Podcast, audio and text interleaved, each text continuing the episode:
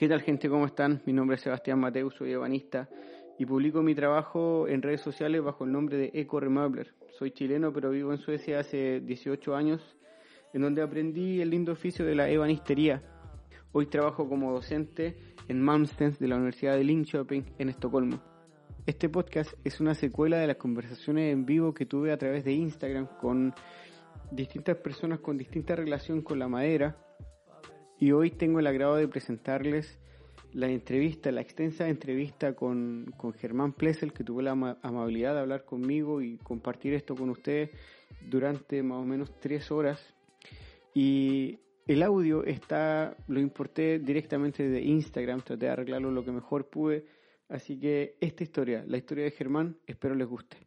Ahí la tiene Marabona, lo marcan dos, pisa la pelota Marabona, arranca por la derecha el genio del fútbol mundial y es el para siempre genio, genio, genio, ta, ta, ta, ta, ta, ta, ta.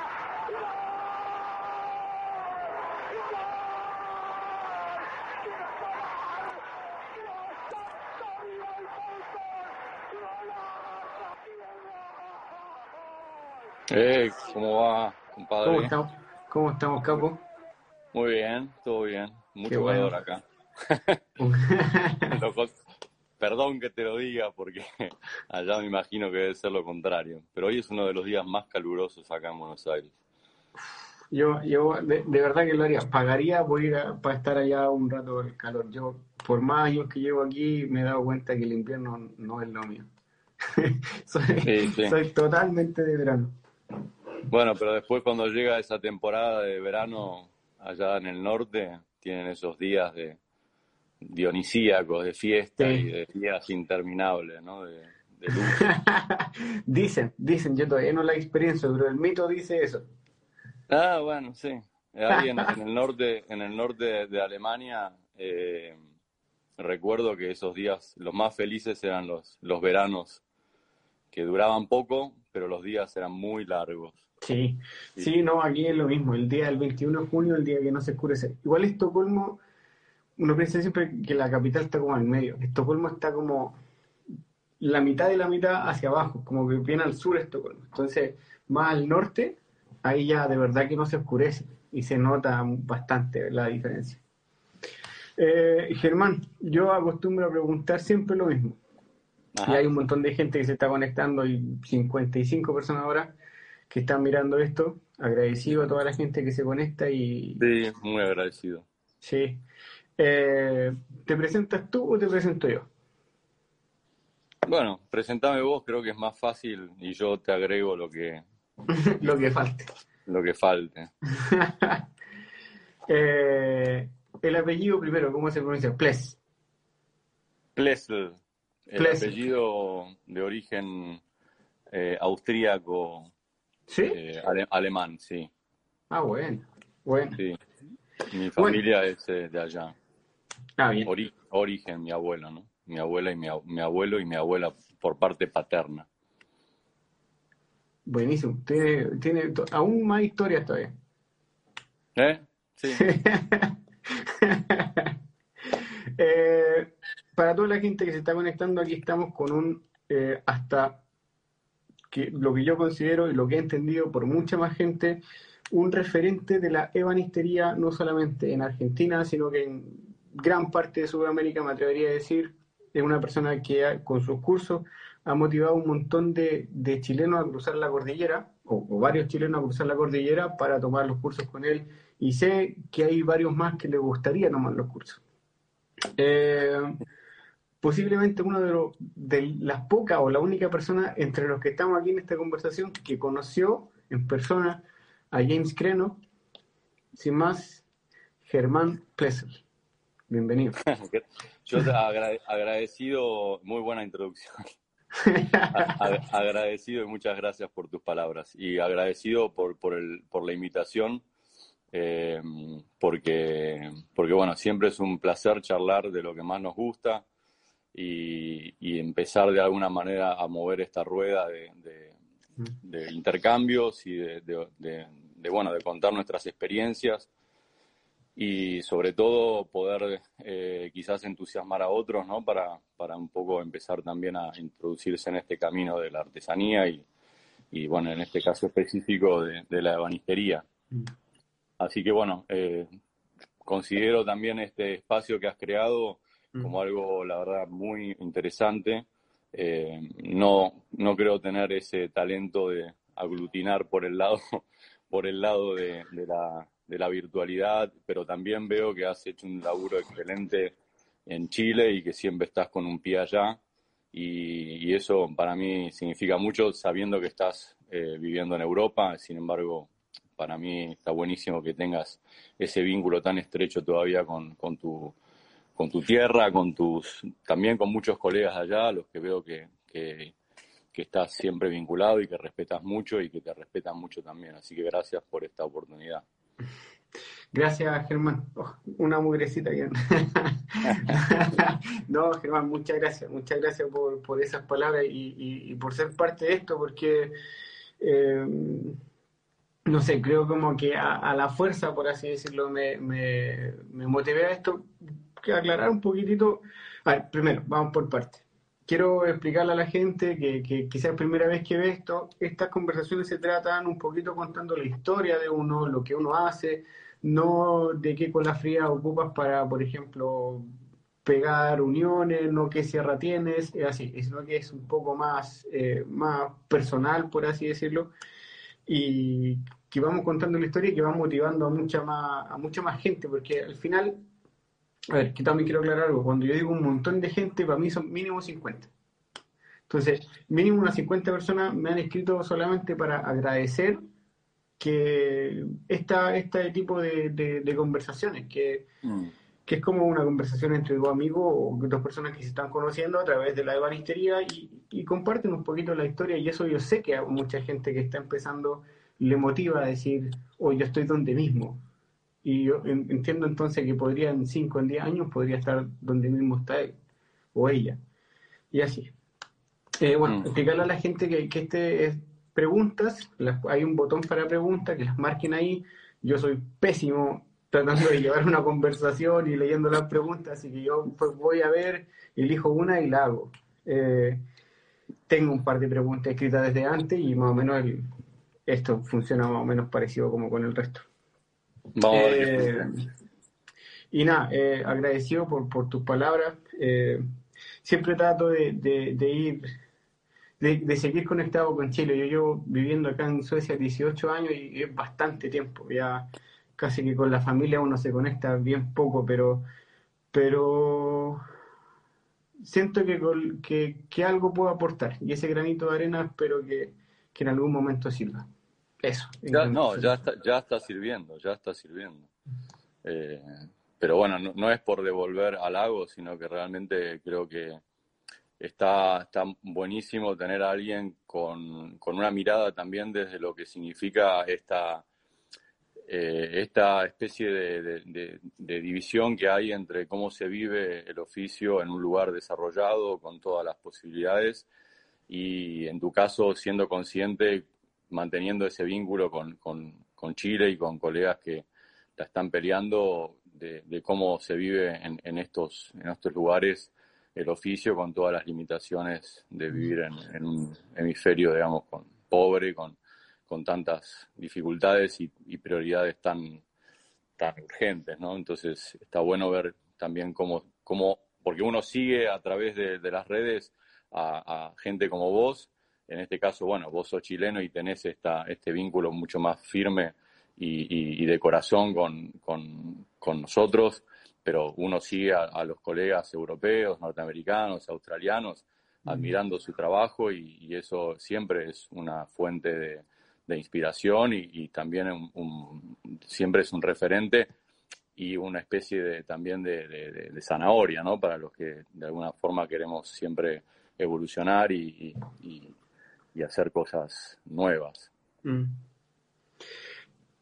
Aquí estamos, aquí estamos en esta conversación y vamos a ver qué, qué otra gente... Este, este, yo creo que es el, el, live donde más gente se ha... No, sé si es la palabra es, decir, se ha inscrito, pero ha puesto el recordatorio que le avisen cuando esto iba, iba, iba a estar. Y eso ah, me, pone, me pone bastante contento porque me pone contento por, por, por, ti, porque todos los comentarios que yo he escuchado desde de, hace mucho tiempo es, es así. Para, eh, bueno, lo vamos a ver un poco más adelante y te voy a hacer ya las, las preguntas de rigor, por así decirlo. Pero. Y también porque es un cierre, un cierre de tu, del año y, y, también hay mucha gente que va conociendo el, el, el, espacio. También me parece que gente que se va sumando también a, la, a este tipo de charlas amagaste con que el año que viene por ahí siguen, así que ojalá que hay muchos otros, eh, hay muchos otros ahí en la lista. a ver, te, lo, te, lo, cuento a ti, te lo, se lo cuento a la gente que, que está viendo hasta ahora y, y, que lo va a ver después también, porque lo está viendo después. Eh... En tu feed. Ajá. ¿Dónde lo pueden ver después? Porque alguien, algunos me preguntaron. Eh, sí, lo ven, lo ven en mi, en mi, en mi perfil ahí van a quedar los videos guardados y está como seleccionado que como conversas con amigos, creo que lo tengo marcado. Pero lo que dije yo el otro día fue que, que o ayer creo que fue, que dije que, que, este, bueno, este de hecho es el último de este año, yo voy a estar en, en uno o en dos eh, en este mes de diciembre eh, con, el, con la ferretería carpintero. Vamos a contar un par de cositas con ellos, eh, ojalá que se conecte mucha gente de, de Chile. Em, pero yo tengo un montón de cosas. tengo, tengo primero mi, mi, trabajo, después quiero, quiero invertir este tiempo que me voy haciendo los live en, en, en escribir mucho más en el blog y, poder ir, digamos, enseñando más, porque llegan muchas propuestas de temas, entonces quiero seguir dándolo a eso. Em, también estoy escribiendo un libro de mobilería entonces también hay que ir eh, invirtiendo tiempo en eso, que era un libro, y cuando lo hablé con, con Yuriko, que es la periodista que me va a ayudar, con, que, o sea, que me está ayudando con este libro, al final se transformaron en tres. Entonces... ¿Tres tomos? Sí, tres tomos porque, porque era muy, muy, muy difícil de abordarlo y creo que la manera que nosotros lo vamos a abordar es muy es muy buena, muy pedagógica. Yo, a mí me gusta mucho la pedagogía, entonces dijimos ya, esta es la mejor manera. Entonces hay que, hay que ponerle caña a eso, hay que ponerse a trabajar. Eh, no voy a dar el nombre, pero, pero me decidí, busqué, llevo tres meses mirando a una empresa en Chile. Y, llegaron a un momento que, que, no sabían si seguían o no, y le ofrecí mi asesoría 100% eh, gratis. Y, y ojalá de aquí a un, en un proceso de aquí a tres años más se note que, que han hecho un cambio importante y que ojalá se empiecen a transformar en, en referentes de la, de la mueblería en Chile o por lo menos que estén a un nivel de los que, de los que ya están marcando, marcando el norte para muchos. Entonces son hartas horas de trabajo que yo tengo familia, entonces también hay que ir jugando con todo. Pero bueno, Germán. Un malabarista. Germán, vamos con la pregunta más importante, ¿cómo quedaste después de que se nos fue el Diego? Ah, eh, mira, la verdad que tengo, tengo amigos que lo, lo, han sufrido y lo han padecido mucho más que yo, mm. eh, al, al, punto de, llorar por dos o tres días. Eh, honestamente no, no fue mi caso, pero no porque no, no sea eh, no sea, digamos, un, agradecido a, lo que viví con mm. Maradona, con el fútbol, eh, porque aparte me tocó en una época de, donde estaba muy, muy, muy metido con el fútbol como jugador, no, no profesional, pero sí como jugador eh, como amateur y, aficionado. Y bueno, y vi todo ese mundial del 86 y lo viví intensamente Así que para mí igual Maradona estaba un poco ya ido, o de alguna forma no era el mismo Diego de, hace un tiempo y, había empezado, por lo menos internamente, una, una despedida eh, silenciosa desde hace un tiempo, ya no, no tenía. Pero, pero bueno, acá se vivió como una tragedia y, y bueno, ahora, qué sé yo, Ahora hay que apostar todo a Messi. a Messi le va a pesar. a Messi le va a pesar, a Messi le va a pesar el mundial que viene. Pero bueno, qué sé yo. Eh, son, son mitos y eh, es difícil encasillarlos. Eh, pero en, lo estrictamente futbolístico, si es que se puede hablar de Maradona en ese sentido, no hay, no hay palabras, sobran palabras. Es algo inimaginable lo que, lo que vivimos con Maradona, ¿no? A lo que nos gusta el fútbol. Sí, sí. Maradona, un gran personaje y le hizo muy bien al fútbol, le marcó muchas muchas generaciones. Y, y, claro, gente opina a favor y en contra, pero lo que hizo futbolísticamente, a ver si, a ver si, algo lo iguala. no, no, no, no, no, por eso te digo, es, es, es épico y ese Mundial del 86 y, mm. Y, lo simbólico también para, para nosotros después de la guerra de Malvinas y todo lo que mm. significó eh, ese partido contra Inglaterra. Mm. Eh, en fin, eso quedó como marcado a fuego y, bueno, después lo que hizo en el Napoli, o sea, bueno, uno puede repasar videos y videos de Maradona y, y no nos vamos a cansar nunca. Y por suerte, por suerte era, era argentino. sí, no, no haber nacido al otro lado de la cordillera para haber disfrutado un poquito más. eh, bueno, quizás, quizás llegue, quizás llegue. Ojalá, ojalá. eh, ¿Sabes qué? Eh, esto, es una, una, cosa para mí como importante decirlo ahora. A, mí me llama mucho la atención eh, la... No encuentro la palabra justo, pero, pero la, las ganas, lo, bueno, no tengo cómo decirlo de, otra manera, pero los huevos que tiene la gente latina cuando se atreve a hacer, o los sudamericanos cuando se atreven a hacer un, algo en Sudamérica donde es tan complicado, creo que por ahí partiste diciendo eso, que que Sudamérica es, pobre y que se entienda bien lo que estoy diciendo, es pobre, cuesta salir adelante, cuesta, cuesta todo, cuesta todo y, por ahí al, trabajo que tú haces, por ahí cuesta conseguir una herramienta, qué sé yo. Pero hay algo que a mí me llama mucho la atención y, lo, lo dije una vez por la gente sudamericana, eh, en Chile, me saco el sombrero por la gente que que, no, que por ahí no, no, tiene escuela, pero trata de aprender, que si se rebuscan un PDF para conseguir información, eh, tiran el, a la pelea, por así decirlo, la plata que no tienen, la plata del arriendo del mes, van y se toman un curso de mueblería porque, boom, esto me tiene que dar, esto me tiene que dar, y le dan, y le dan, y le dan. Y yo, yo conozco muchos argentinos acá, uruguayos, y, y esa el ímpetu, la gana que tienen, la garra que tienen, eso a mí siempre me ha llamado la atención. Que es como que, bueno, a mí no me la regaló nadie, no me la va a regalar nadie, me la tengo que jugar sí o sí.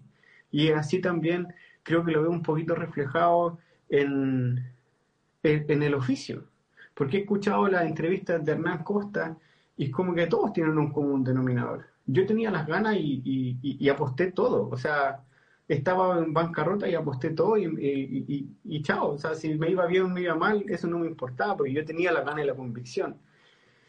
Eh, Hernán Costa también es un ejemplo, gente que se decide de una y, si no tengo la herramienta voy y me la hago.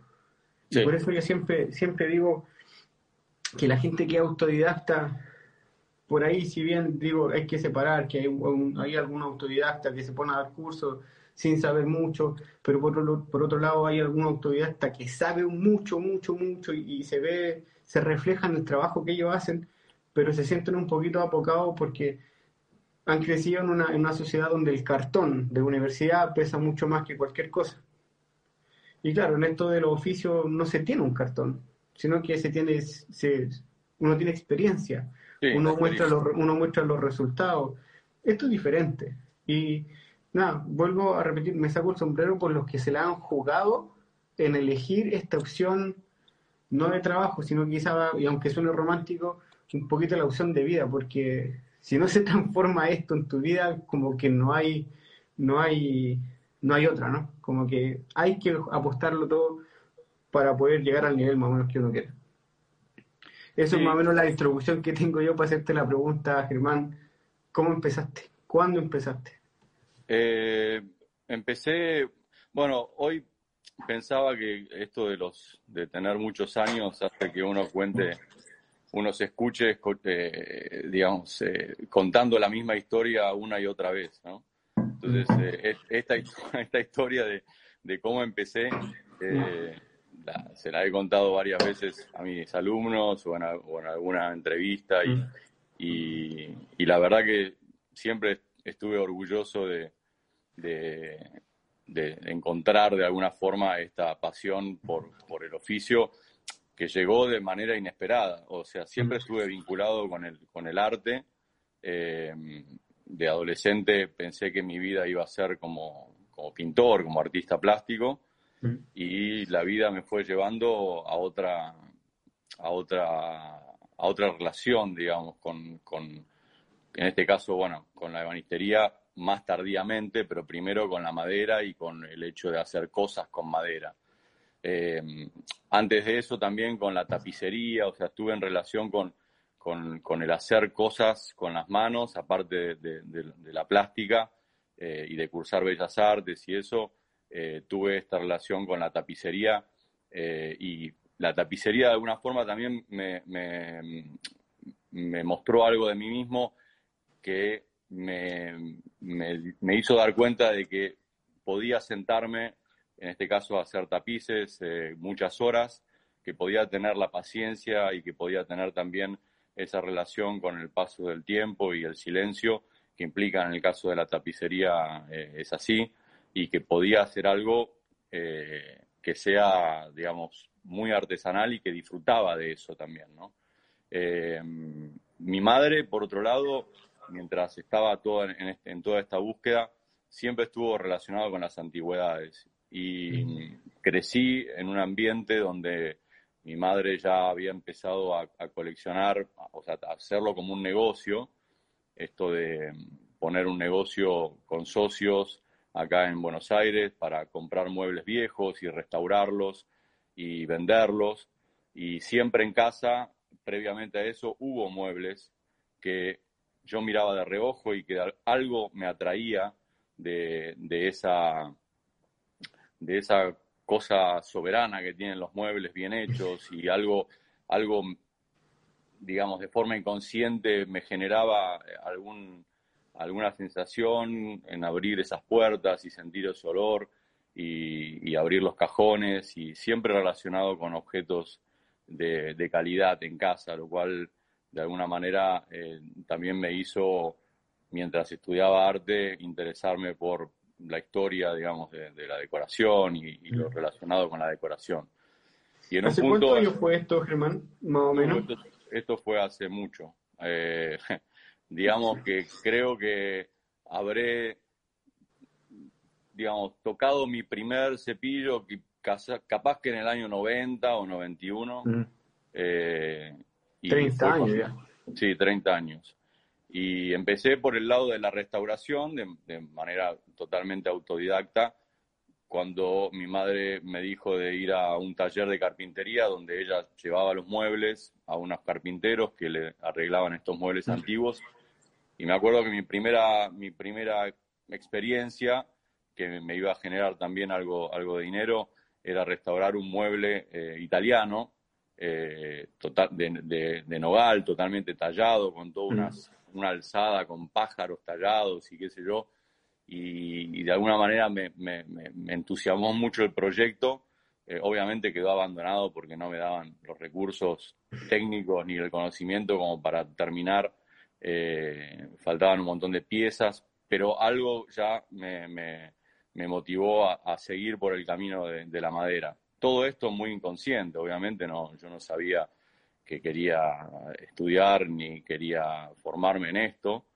Eh, y fue cuando justamente vi un cartel en la calle donde había una fábrica de muebles, acá cerca, digamos, de donde vivo, eh, en Capital, que la fábrica se llamaba Nordiska, Nordiska Compagnet, una fábrica sueca, mm. que estaba establecida en Buenos Aires hace muchos años, ¿Cómo se llamaba?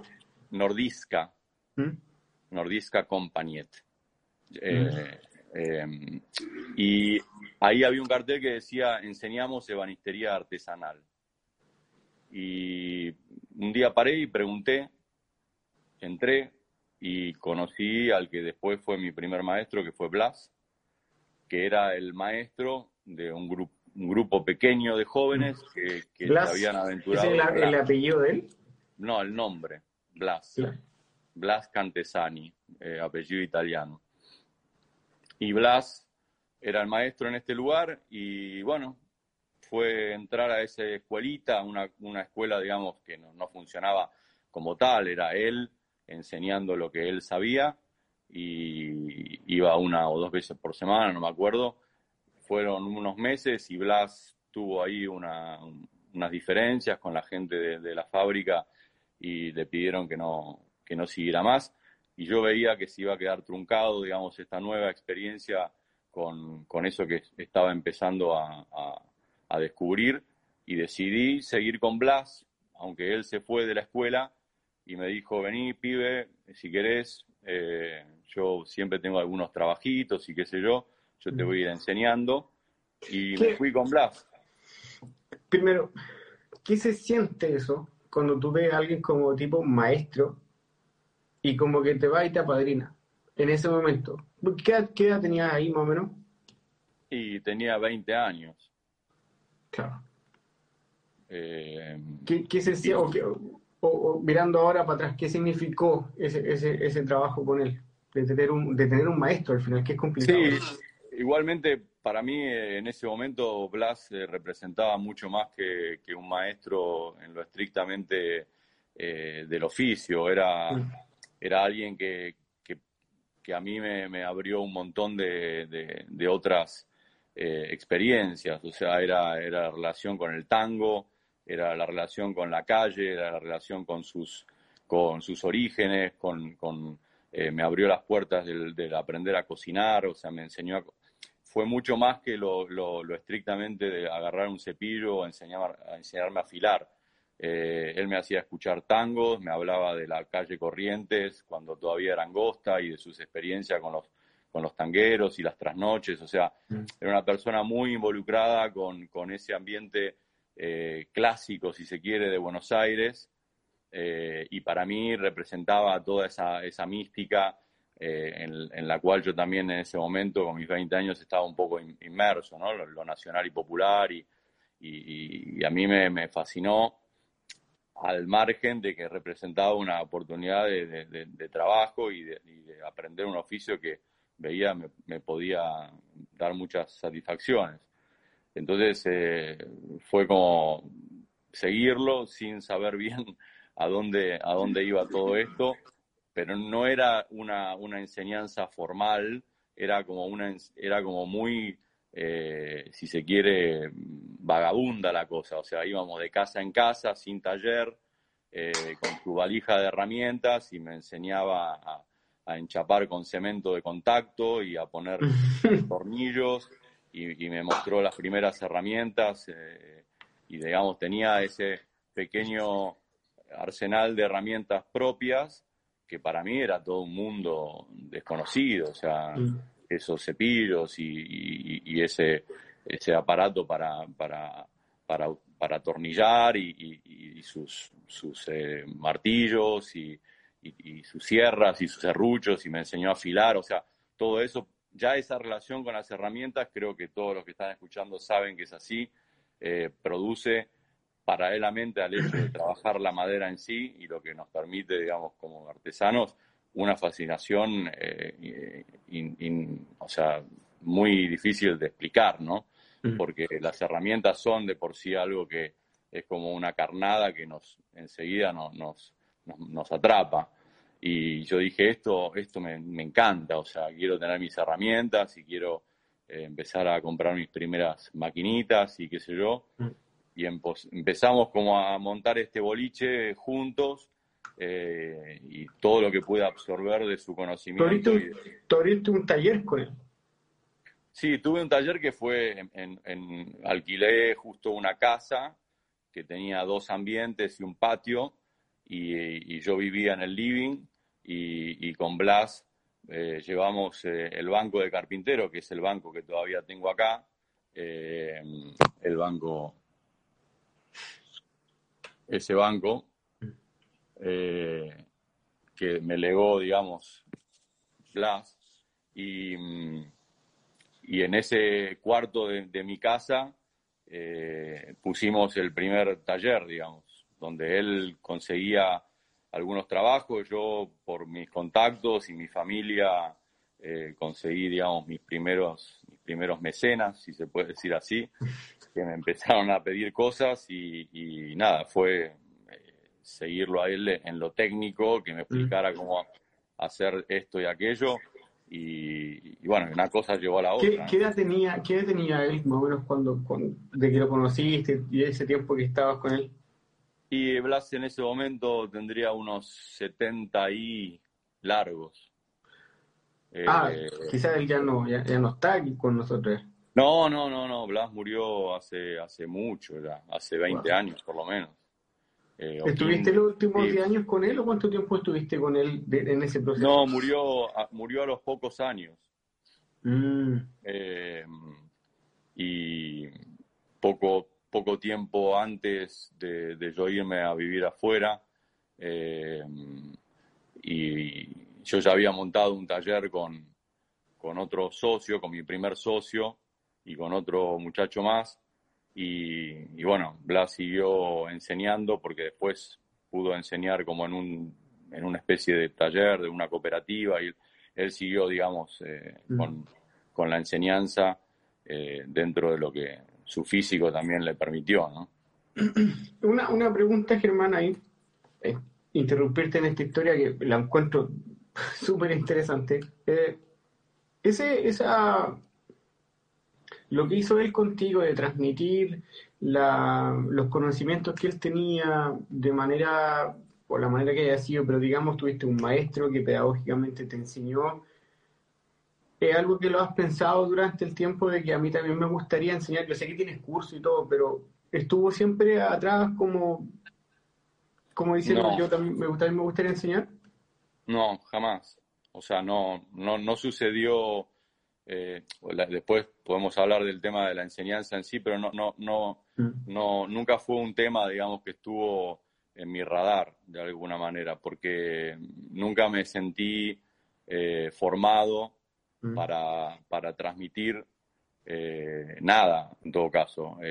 para mí, los primeros años en el oficio, más allá de de este primer, eh, esta primera ventana que se me abrió al oficio a través de Blas. Eh, después entré, entré en, otro mundo que fue el mundo de la producción, eh, mm. ya profesional, si se quiere, con la ebanistería, que esa etapa fue puramente autodidacta, en el sentido de que las enseñanzas de Blas, de alguna forma, fueron también muy, no sabría cómo decirlo, pero no, no fue una enseñanza eh, académica, no fue una mm. enseñanza eh, que, llenaba todos los huecos, no fue una, enseñanza formal, fue más la enseñanza de, la calle y de, la, de, cosas que hoy yo considero que no son del todo acertadas, algunas, mm. y, y, me quedo con muchas otras que probablemente son más subjetivas en todo caso, mm. eh, son más de, del, guapearla, más de, del, tirar para adelante, más de hacer lo que uno tenga que hacer eh, con tal de, O sea, Blas tenía una frase que yo siempre se la repito a mis alumnos, decía, el que gasta un par de zapatos en un taller de banistería o de carpintería no la abandona nunca más. Y a mí esa frase mm. me quedó grabada porque dije, bueno, no sé cuándo voy a gastar mis primeros zapatos, pero si esto es así, entonces esto es lo que, lo que me toca hasta que me muera, mm. eh, seguir en, este oficio. Y, después vino otro mundo que, en, el que, en el que Blas no tenía eh, herramientas para, para dominar, digamos, el mundo del diseño, el mundo de, el mundo de las máquinas, el mundo de, de, tratar con los clientes, con los arquitectos, con eh, encarar obras, con, aprender a, enchapar, digamos, grandes cantidades, superficies y volúmenes, el, curvado de la madera, o sea, hubo un montón de otras cosas que empezaron a surgir en esa avidez de, conocimiento y fue toda una etapa muy autodidacta donde mi único, o sea, amparo de alguna forma fueron los libros y eh, las revistas que empecé a suscribirme por casualidad con Estados Unidos, o sea, la Fine Woodworking y otra revista que ya no existe más que, la que se llamaba Woodwork. Eh, y eso me, de alguna forma catapultó mi imaginación hacia, hacia otro lugar mientras todo esto estaba sucediendo, ¿no? Eh, pero dije, ahí hay otro, hay otro mundo que, que, quiero, que quiero saber de qué se trata. En, esos tiempos, Germán, cuando tú ya estabas, digamos, con tu, haciendo esto de manera más, más profesional, por así decirlo, ya con tu taller, eh, con otros, con otros socios, aplicando, o por así decirlo, lo, lo, que aprendiste con, con Blas, eh, ¿en, ¿en, qué estaba el, la mueblería o la ebanistería en, en Argentina en ese momento? Eh, es una buena pregunta. Tengo que tratar de recordar un poco eh, cuáles eran mis sensaciones, porque por un lado eh, yo era un, novato en la cuestión, o sea que no, analizaba como hoy analizo eh, esos tiempos, pero sí tengo muchos recuerdos de que había un, todavía una conexión muy cercana a todo lo que venía inmediatamente de antes, o sea, el oficio representado todavía en personas que no eran tan viejas, o sea, más jóvenes que Blas, pero que, ya eran ebanistas eh, reconocidos, eh, o sea, reconocidos en el sentido de, no la difusión que hoy podés tener en las redes, reconocidos porque tenían mucho trabajo para mostrar, muchos clientes, etcétera, y, uno todavía eh, podía en, alguna feria o en algún o, a través de, gente conocer algunos de esos eh, de esas personas que venían todavía eh, con una carga de, algo mucho más clásico, si se quiere, que estaba empezando a morir. ¿no? O sea, mm. yo, yo agarré una época en la que ya el, diseño y el interiorismo había cambiado mucho su fisionomía, o sea, ya no mm. era, ya no, no, no se pensaba en, una guacería, o sea, no se pensaba en, en, en un portacopas o, no se pensaba en una, en una vitrina eh, con, con, esos, con esas líneas, digamos, clásicas, sino que se estaba empezando a, pensar en, otras cuestiones más mm. modernas, donde lo italiano y, lo, lo, lo, neto, digamos, eh, estaban como surgiendo y las revistas hablaban, hablaban todo el tiempo de eso y la, gente quería eso. Eh, entonces, nosotros nos adaptamos también a, esa exigencia y a ese, a ese gusto, pero nunca dejé de admirar eh, y, nunca dejé de, tener fascinación por, por esa ebanistería que en un punto ya no era posible, o sea, ya nadie te pedía una cola de Milano en un mueble, eh, sino que todo era guía telecópica o guías con ruedas y uno, bueno, vamos a hacer los muebles modernos y, también le poníamos una impronta o, unas chapas eh, raras y, y, había mucho mercado de ese lado también porque la economía estaba muy dolarizada y entonces cualquier chapa Mm. Importada o un erable europeo valía pesos. Era, entonces todos los arquitectos estaban un poco como, eh, viste, con, con, todas estas maderas en, en la cabeza y, empezaban a surgir proyectos muy, eh, como muy interesantes por ese lado. ¿Cuántos años, ¿Cuántos años estuviste con tu taller porque me decías que tú, esto fue, empezaste con Blas a principios de los 90, 91. ¿Cuánto tiempo estuviste con tu taller? Digamos, entiendo que saliste, y ahí vamos a entrar en ese tema, saliste de Argentina, fuiste al extranjero, pero más o menos, ¿cuántos años estuviste allá? Eh, y ese primer taller que tuve, eh, que tuvimos con Fernando, mi ex socio, eh, fue del, yo creo que del 94 mm. em, al 2001. 2002 yo me fui a vivir a Alemania. Eh, Porque eh, ahí último también les tocó la crisis, ¿no? 2000, 2001 fue. Bueno, fue, fue de alguna manera la gota que para mí rebalsó el vaso y, decidí emigrar. O sea, mm. fueron, fueron unos, sí, dos años, un año y medio fuerte de, crisis y de, mm de, sombras eh, y, de alguna forma todo lo que venía gestándose con mucha, eh, con, toda esta apertura que permitía que la gente gastara y gastara y gastara, se contrajo de la noche a la mañana de una forma eh, abrupta. Entonces, mm. La gente empezó a dejar de gastar, las chapas importadas dejaron de empezar a estar eh, disponibles, eh, el dólar se fue a las nubes y, por otro lado yo ya había hecho mi primer contacto con la escuela de Krenov para, para había sido aceptado a través de, en esa aplicación para viajar ese mismo, año, en el, 2000, en el 2001. Eh, hice mi primer contacto previo a un viaje, había hecho un viaje allá para conocer la escuela y fue justo, bueno, el dólar se fue a mm. cuatro, estaba un peso, un dólar y se fue a cuatro y la escuela fue impagable. Entonces, como ya mm. estaba con, con, esa, con ese ímpetu de, dejar el, país para, para irme a, estudiar, para mm. irme a formarme, para, para de alguna forma llenar todos mis huecos, de, seguirme a Alemania como una puerta de escape de alguna forma. Ah, te entiendo. Pero primero, la pregunta, ¿cómo diste con la escuela de Creno? Desde Argentina, digamos, a través de la, revista Fine Woodworking. Claro. en realidad fue a través de la, eh, primero de, la, de esta revista eh, Woodwork. Mm.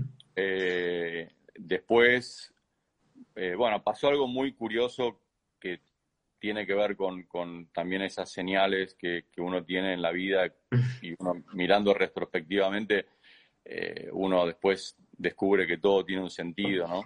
Eh, pero esta revista Woodwork ya había visto un artículo sobre Krenov eh, y ahí mencionaban sus libros y, me acuerdo que pedí primer libro de Krenov por correo y bueno, empecé a leer de, qué se trataba todo con un diccionario, porque la verdad que no, hablaba nada, cero de inglés.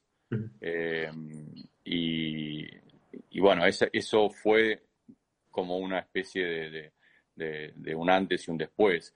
No, no, no, no concretado, o sea, no, es que dejé de hacer lo que estaba haciendo y, y empecé a hacer cosas en madera maciza, ni mucho menos, pero entendí que algo iba por ese lado. Y justo pasó, y esto que decía que las cosas empiezan a tener sentido, que cada vez que veía en la Fine Woodworking, que tiene siempre un apartado o un artículo sobre algún artesano o algún ebanista, y después tiene como una especie de galería donde muestran trabajos de, de, gente, siempre que ponía el ojo en algún mueble, eh, en alguna pieza que me, me, impactaba o, me hacía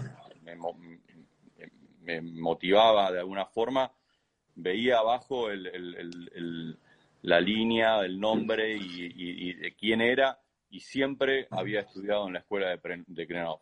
Era como, veía algo que me gustaba, miraba, estudió en la escuela de Krenov. Veía otra cosa, me gustaba, estudió en la escuela. Dije, hmm, algo está pasando, o sea, hay un vínculo ahí que... Es lo que, es lo que yo siempre hablo que, cuando uno aprende o desarrolla una manera de hacer, siempre va a haber un hilo conductor. Y por donde, se, donde quiera que esté, te lo van a identificar porque ya hay una manera de hacer, hay una especie de estilo. Y, yo creo que por ahí identificar los muebles de Creno es, eh, es como relativamente fácil, por así decirlo, porque él tiene su hilo conductor en el hacer, el desarrollo de las cosas, y, yo también sigo a, la, escuela hoy en, por Instagram y veo, claro, veo todo el desarrollo y voy entendiendo cómo van, cómo van trabajando también. Sí, y, ese desarrollo es súper importante. Yo no conocía ni siquiera la, eh, el, fenómeno de la escuela, mm. eh, sin embargo, ese hilo conductor que, que vos bien decís, eh, estaba como eh, subliminalmente visible para mí. había, había un concepto y sin embargo eran cosas por ahí muy heterogéneas en el, en el porque eran exalumnos que por ahí ya se dedicaban profesionalmente, algunos eran piezas hechas en la escuela, pero eso, esa información venía a posteriori de mirar el objeto y de, y de identificarme con ese objeto. Entonces, esa identificación que yo sentí con, esa, con ese tipo de, muebles, eh, con esa manera, de, con esa hechura, eh, me, me, marcó. Dije, yo, yo quiero hacer esto, no sé por qué, pero a mí yo me gustaría apuntar a eso. Mm. ¿Qué, qué, es, ¿Qué es eso? Eh, y ahí me di cuenta que, que, estaba muy verde. O sea, que, pero no porque por falta, digamos, de motivación y no por falta de, de, ganas y de, y, de experiencia, porque tenía mucha experiencia ya, mm. eh, sino por, por, por, falta, digamos, de, conocimiento práctico, eh, formal acerca, acerca de la madera, acerca de sus cualidades, acerca de lo que está bien y lo que está mal, eh, en ese sentido era, era tan autodidacta que ya había cometido errores eh, groseros en, esa, aún en esos años profesionales, que me valieron muchas frustraciones y me valieron muchas decepciones, y, sin embargo hoy no los veo como errores en sí mismos, sino que veo que yo no estaba capacitado, y ahí la palabra capacitación eh, tiene un rol fundamental, ¿no? Uno se capacita con alguien para poder tener justamente esa, mm. esa formación y poder evitar cosas que son evitables. Uno no tiene que pasar por todo, por todo eso necesariamente. A mm. veces una sola, una sola mención o un solo ejemplo o, un, o, un, solo video o un, hoy, hoy es mucho más fácil. Hablamos de una época en la que no había internet, cabe aclarar. Mm. Eh, y mi primer contacto por la, con la escuela fue por carta. Eh, carta, carta. Eh, y mi primer contacto con esos, con esas personas que yo empecé a identificar que me, motivaban fue también por, por mail, que recién yo empezaba a dominar el mail, y les mandé cartas para ver si ellos querían recibirme como aprendiz. Mm. Yo estaba, digamos, con esa necesidad de, estudiar, o de que alguien me enseñe. Eh, a eso, mira, perdón que te, Germán, yo estaría así escuchándote toda la historia, pero quiero ir como interrumpiéndote haciendo un par de preguntas. Porque Pregunta. Yo, lo encuentro súper interesante. Y, y, esto es justamente lo que tú estás diciendo ahora, es lo que a mí siempre me llama la atención. Yo, en Chile se dice ñecla cuando uno es débil, cuando uno, bueno, en buen un buen término futbolista, cagón. Ajá. Y yo creo que a veces muchas cosas he sido bien cagón en mi vida. Siempre me, ha costado atreverme a, varias cosas porque, porque no sé, porque no lo entiendo, o porque no me atrevo, o me da vergüenza. Pero tú dices que, primero, tomaste una revista, tomaste un libro. A ver, espérate, perdón. La escuela se llama, hoy se llama The Cradle School. Búsquenlo. Y antes se llamaba The, The Redwoods the, the, Fine Woodworking Program of the College of the Redwoods. O sea, todo, todo ese choclo de, de, nombres. De nombre. suerte hoy se llama. Eh, se, identifica con Krenov. Eh, pero, bueno, sí. A, lo que iba yo. Un libro, ya, de este libro voy a aprender. Este libro me, me, va a hacer entender lo que ando buscando. Yo no tengo idea de la pregunta, pero me va a dar la respuesta. Mm. En inglés con, con, un, con un diccionario al lado. Sí. Ya, eso es justamente a lo que voy yo cuando, cuando uno tiene ganas, cuando uno quiere poder. O sea, yo voy y cuando quiero aprender técnica, hay una técnica japonesa que se llama Yosei, que a mí me gusta y, la voy interpretando a mi manera porque así me gusta trabajar a mí, pero llevo, no sé, no, todavía no encuentro un libro de Yosei, pero me tiro horas y horas mirando videos, buscando información, doy con páginas eh, en japonés y, voy clic, clic, clic, clic, clic, y hasta dar con fotos, con fotos, con fotos, y en cada foto del desarrollo de, lo que voy viendo, voy mirando y, asimilando lo que yo ya sé. Entonces, mm. asimilar para mí ahora es muy fácil, ahora que tengo un montón de, de conocimiento, de información que yo la, he recopilado, entonces me, es más fácil asimilar lo que están haciendo.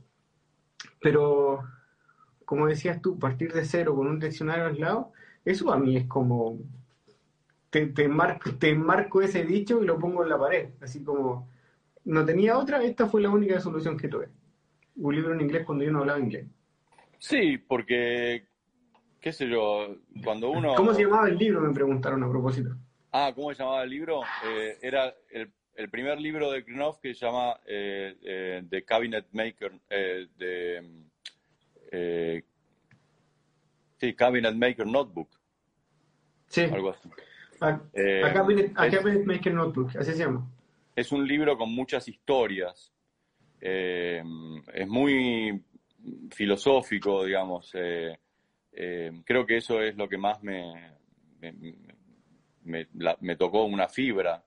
Y, bueno, eso del diccionario es un poco anecdótico, aunque, aunque entiendo que siempre hay, cuando uno tiene una, una pasión, hay algo que, que es más fuerte y, siempre hay un viento que hincha la vela y que te lleva, ¿no? Porque eh, uno quiere saber y, no hay manera de que, de que eso se, pueda parar. Eh, después las cosas pueden darse o no, pero e, yo quería saber de qué hablaba este, este hombre y, qué había detrás de qué había detrás de eso y, cuando leía las primeras frases y de alguna forma podía eh, entender la frase completa, la frase ya, ya tenía una resonancia para mí, porque eso ya, estaba, en, ya estaba en mí. Eh, no, no el talento, digo, lo que digo es, esa, esas ganas de hacerlo de esa forma. y, bueno, como te decía, no sentía que estaba capacitado para hacerlo de esa forma. Sentía que necesitaba eh, porque hablando un poco de, lo que son las enseñanzas de Krenov y, para los que no lo conocen, eh, eh, todavía no está traducido al español, lamentablemente, mm. pero hay, hay algo que subyace que tiene que ver con la manera de hacer las cosas. Y creo que a mí me gustaba mucho esa parte, ¿no?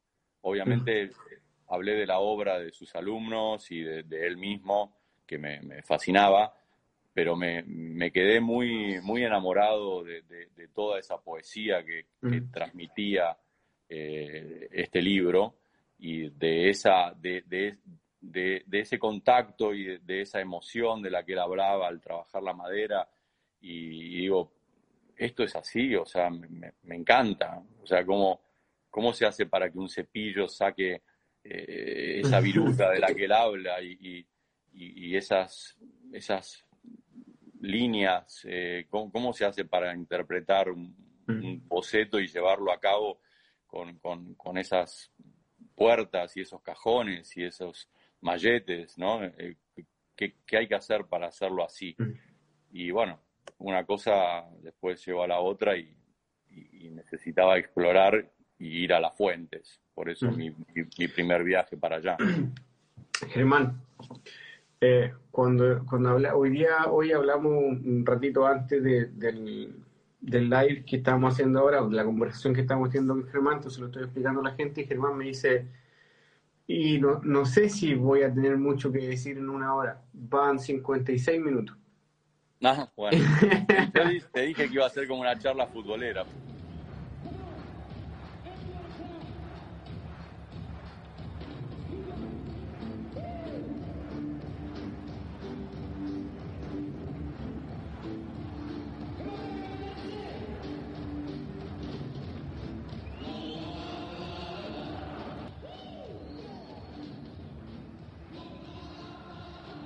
Bienvenidos de vuelta, toda la gente que se está conectando, hola a toda la gente que, que está ahí.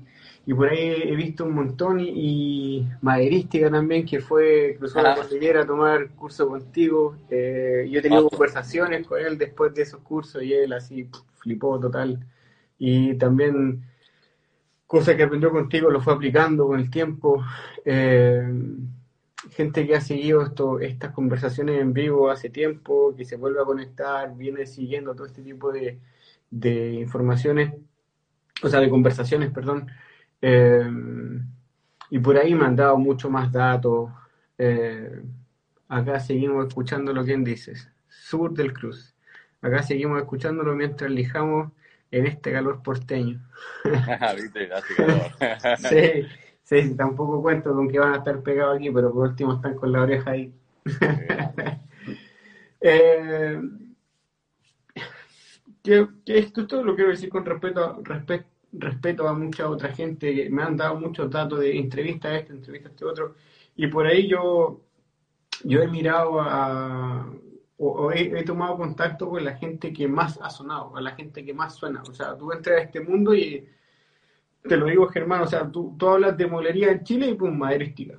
Y eh, Taller Auro y te, nombran a dos, tres más y ese estorno es el Chacu Taller y te van así nombrando y uno, y uno ya se va. O sea, no te demoras nada. Si alguien recién empieza con un Instagram, hoy te das así como en un par de horas te vas dando cuenta quiénes son como los referentes. Sí pero una especie más sudamericana y viendo en Argentina y todo, todos te nombran. O sea, todos te nombran. Todos me dicen, oye, Germán, el curso con Germán, en Chile la gente te nombra. Cuando, no sé, la cabra la escalera que tuve un, eh, con Israel, que tuve un en vivo con él, o sea, él me escribió, me escribió y me dice, bueno, es genial la, la conversación que va a tener con él, que te admira también. Entonces...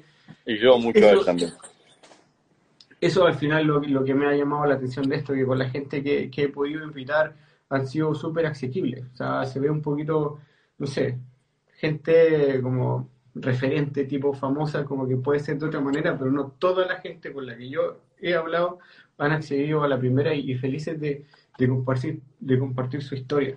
Y, y eso yo creo que, yo lo agradezco un montón, yo creo que es lo, que más, lo que más agradece la gente.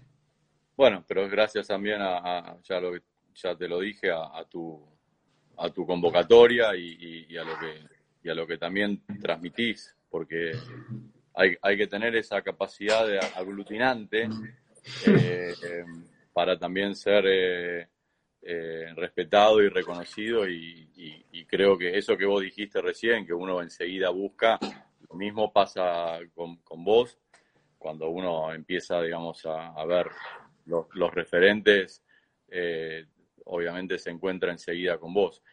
Y eso también, ¿cómo no, cómo no vas a acceder a una charla con, en este caso, para, para, hablar y simplemente transmitir lo que uno vivió? No, no hay, uno no trata de bajar línea ni nada, simplemente es una charla.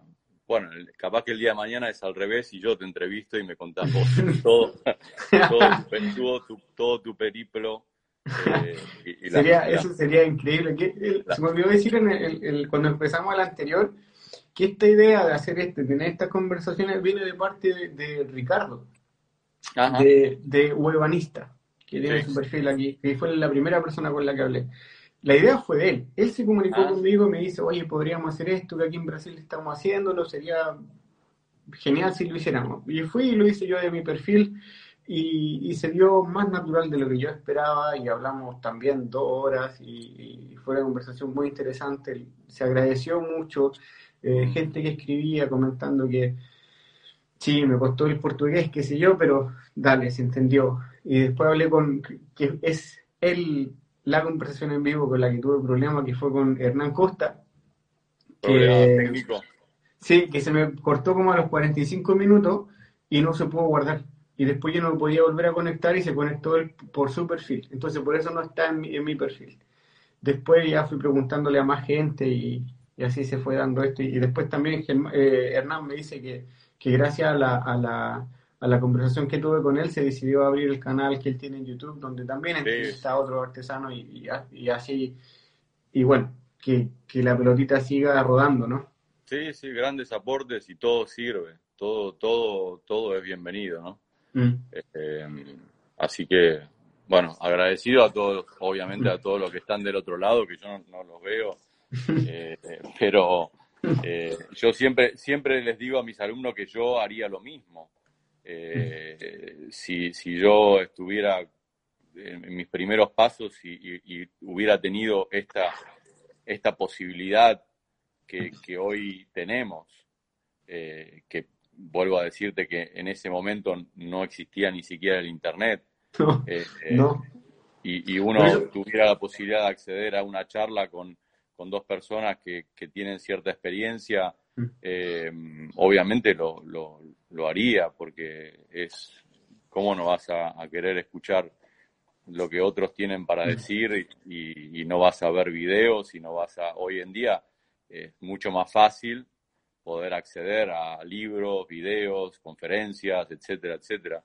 Eh, bueno, es, es, otro, es otro mundo, ¿no? Sí. Pero, pero todo suma. Sí, ahora eh, la, a la información es mucho más asequible y, y, es más fácil llegar a ella. Pero para que no nos olvidemos de lo que estábamos hablando y, no, no, no, no no nos vamos por las ramas, quedamos en que en, en Creno, lo que el libro significó para ti, lo que, lo que al final. Pero partamos de que tú postulaste y por el tema de la crisis al final no fuiste a Estados Unidos, sino que emigraste a Alemania. Alemania. Mm. En, realidad, en realidad, antes, eh, porque una parte importante de, mi, de, mi, frustración del momento fue que yo eh, no solamente postulé a la escuela en ese momento, sino que al mismo tiempo que antes de postular inclusive, mm. yo ya había, me había puesto en contacto con algunas personas que admiraba y decidí, cuando varias me contestaron, eh, entre ellas eh, una persona que fue y sigue siendo uno de mis favoritos y de mis grandes eh, maestros y referentes, eh, excluyentes. Eh, Eiler, una persona, un danés, mm. que instalado en California hacía muchísimos años. ¿Cómo eh, se llama? Eiler Horst West. Difícil de... inclusive no sé si tiene Instagram, ni siquiera sé, creo que ni Instagram tiene. Pero él, hoy actualmente y paradójicamente reemplazó a Krenov cuando Krenov dejó su puesto. Eh, como profesor. Eh, otro, otro maestro en la escuela tomó el puesto de profesor principal y Ayler entró como para reemplazar. Eh, y, Los daneses son buenísimos. No, y este es un capo, capo, capo. capo. Y íntegro, en todo sentido, desde lo, lo técnico, desde, lo expresivo, desde es, una, es un monstruo. Y mm, él fue uno de los que me respondió más acaloradamente diciendo, venite para acá, quédate un mes en mi casa y venía a ayudarme al taller y, bueno, pasaron cosas en el medio, yo ya estaba yendo a Estados Unidos y bueno, tenía la posibilidad de ir al, taller de Eiler, que está a 45 minutos de la escuela, viviendo en la montaña, y después en un lugar, un punto intermedio en Estados Unidos, encuentro una revista y en la portada estaba Ayler. Eh, señales, digamos, en el mm. momento, eh, antes de ir a encontrarme con él, eh, en un supermercado encuentro esta revista, una Woodwork, mm. y la, saco, el último número, y estaba justo Ayler en la portada de, de la revista. y fui ahí, conocí a los maestros de la escuela, esto en el 2001 eh, había que postular alrededor de abril o algo así. Eh, yo había ido a la escuela, eh, no, había que postular en, agosto y yo fui a la escuela en julio, estaba cerrada, pero conocí a través de Eiler a todos, porque él es egresado de ahí, de la escuela de Krenov, muy en contacto sin ser profesor todavía y conocí a todos los profesores antes de ir a la escuela. Quedé muy impresionado por, por esa cosa tan filantrópica que tiene la escuela la comunidad en Fort Bragg eh, es de por sí muy reconocida porque hay muchos ebanistas instalados. Y cuando vuelvo a Argentina, después de haber trabajado para Eiler y haber tenido esta oportunidad y conocer la escuela y conocer el taller de Krenov, ver muebles de Krenov en, en estado todavía de, de, hechura en su taller, eh, haberlo conocido a Krenov, vuelvo a Argentina y la escuela se va a cuatro veces más de lo que tenía presupuestado en, ahorrado y con la ayuda de mi familia, etcétera, y quedé tan, tan trastornado, tan frustrado, eh, que una forma de alguna mi, mi, recurso fue decir, igual me voy. ¿A dónde? A Alemania. ¿Por qué? Porque tengo la ciudadanía desde que soy chico, sin saber una palabra de alemán. Y agarré y con mi mujer dijimos, bueno, vamos a Alemania, a Berlín. ¿Por qué? Porque conseguí un trabajo que alguien conocido me ofreció y fuimos para Berlín.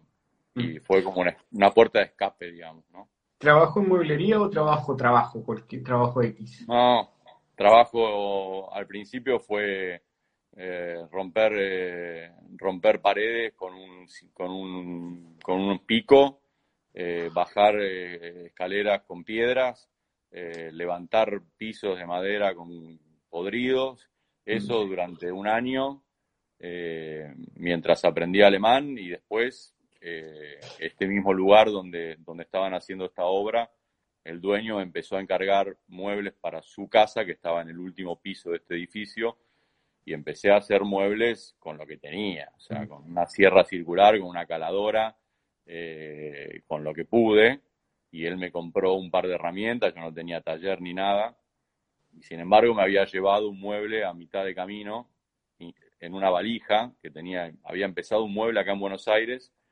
eh, que finalmente terminé vendiendo en Alemania, y lo había llevado en una valija que llegó todo machucado el mueble y me compré un banquito de carpintero en un, en un, en un Home Depot y continué paralelamente con la ebanistería mientras hacía todas esta, estas barbaridades, digamos. Eh, fue mi contacto eh, que mantuve con, con, esta, con, con, el mueble, digamos, que estaba haciendo. Eh, así que bueno, ahí empezó mi aventura en Alemania, que, que después, en Alemania, el idioma, en Alemania llegaste a escuela de oficio. ¿Entraste por ahí alguna? No. No. ¿Pero trabajaste en un taller? Sí. Cuando llegué a Berlín, primero que no, sabía nada de alemán, mm. lo cual eh, este trabajo me permitió insertarme un poco mientras eh, empecé a balbucear el idioma hasta que finalmente pude entablar conversaciones, etcétera. Cuando me sentí con ciertas herramientas como para poder trabajar, agarré, había fabricado un book de madera muy lindo, con, con, encastres y qué sé yo, donde adentro tenía mis fotos. Todavía no, no tenía fotos de internet, ni, ni, ni, ni ni portfolio virtual, ni nada. Y me fui, saqué de la lista, de, de la, de, saqué de, de, las páginas amarillas todos los talleres de banistería que había en Berlín y me fui uno por uno con mi book a tocar el timbre directamente, porque no podía hablar por teléfono, porque no podía hablar en alemán por teléfono, me daba mucha vergüenza. Entonces fui, toqué el timbre uno por uno hasta que uno se apiadaron de mí. Eh, todavía le debo mucho a, a, Orsine, que era la dueña de un, de gran taller de banistería en Berlín, en Kreuzberg, y, Orsine me dijo, ella había estado en Italia, había aprendido también, había hecho como una especie de pasantía en Italia, o sea que algo de, italiano hablaba y tenía esa sensibilidad eh, y me dijo, yo te podés venir a, trabajar acá al taller.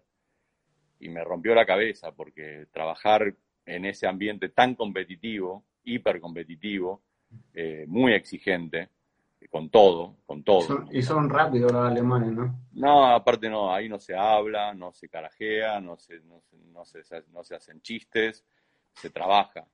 Eh, esa experiencia con el, con el trabajo, con la disciplina, con la puntualidad, con la exigencia, me, también me marcó, me marcó mucho, porque también fue eh, difícil con el idioma, lo técnico, hablar poder ah, eh, decir, eh, acá tenés que hacer una buña, acá tenés que hacer un encastre, acá tenés que hacer, eh, ¿entendés? Tenés que dejar un espacio, un, tenés que hacer un bisel.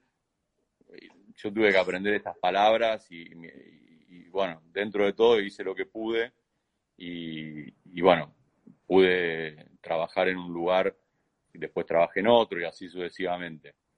Y después pasó el tiempo y volví a, volví a aplicar a la escuela, ya con ciertos... Eh, desde Alemania.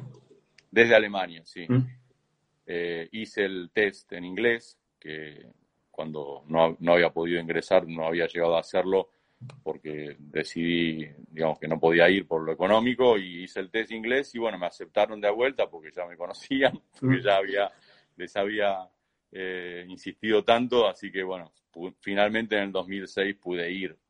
Eh, no sin antes haber tenido otros fracasos con la madera, que también me marcaron mucho en lo técnico, digamos, ¿no? Porque si bien trabajé en estos lugares en Berlín, siempre fue con contrachapados o con mezcla de madera maciza, pero nunca con estrictamente lo que, lo que implica el hecho de trabajar con, madera sólida. Mm. Y había pero que hiciste, hiciste, muebles que, que, por ahí se rompieron, ¿o qué? Claro, hice, hice muebles por cuenta mía particular, paralelamente a que trabajaba en estos lugares o tenía mm. justo un, bache entre un trabajo y otro. En mi casa, eh, con este banquito que, que, compré en el Home Depot, y, agarraba lo que podía y hacía estos trabajos, eh, todavía sin haber ido a la escuela, eh, con estas pretensiones de alguna forma eh, más de, apuntar a eso. Mm. Y, claro, había cosas que todavía se me escapaban, ¿no? Y, entiendo hoy en perspectiva que, que, no, no había manera de que funcionara. Entonces eh, tuve un par de, y dije, no, tengo, tengo que ir a aprender, porque en Alemania no era una opción para mí. Ya estaba claro que no me, no me seducía el ambiente eh, académico de la enseñanza en Alemania, mm.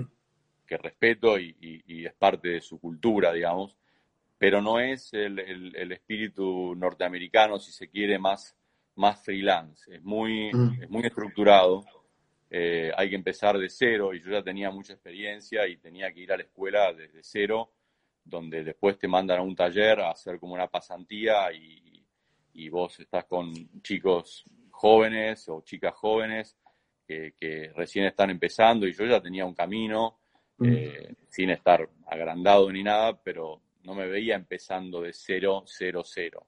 Mm. Y ahí tenés que tener el título para ejercer.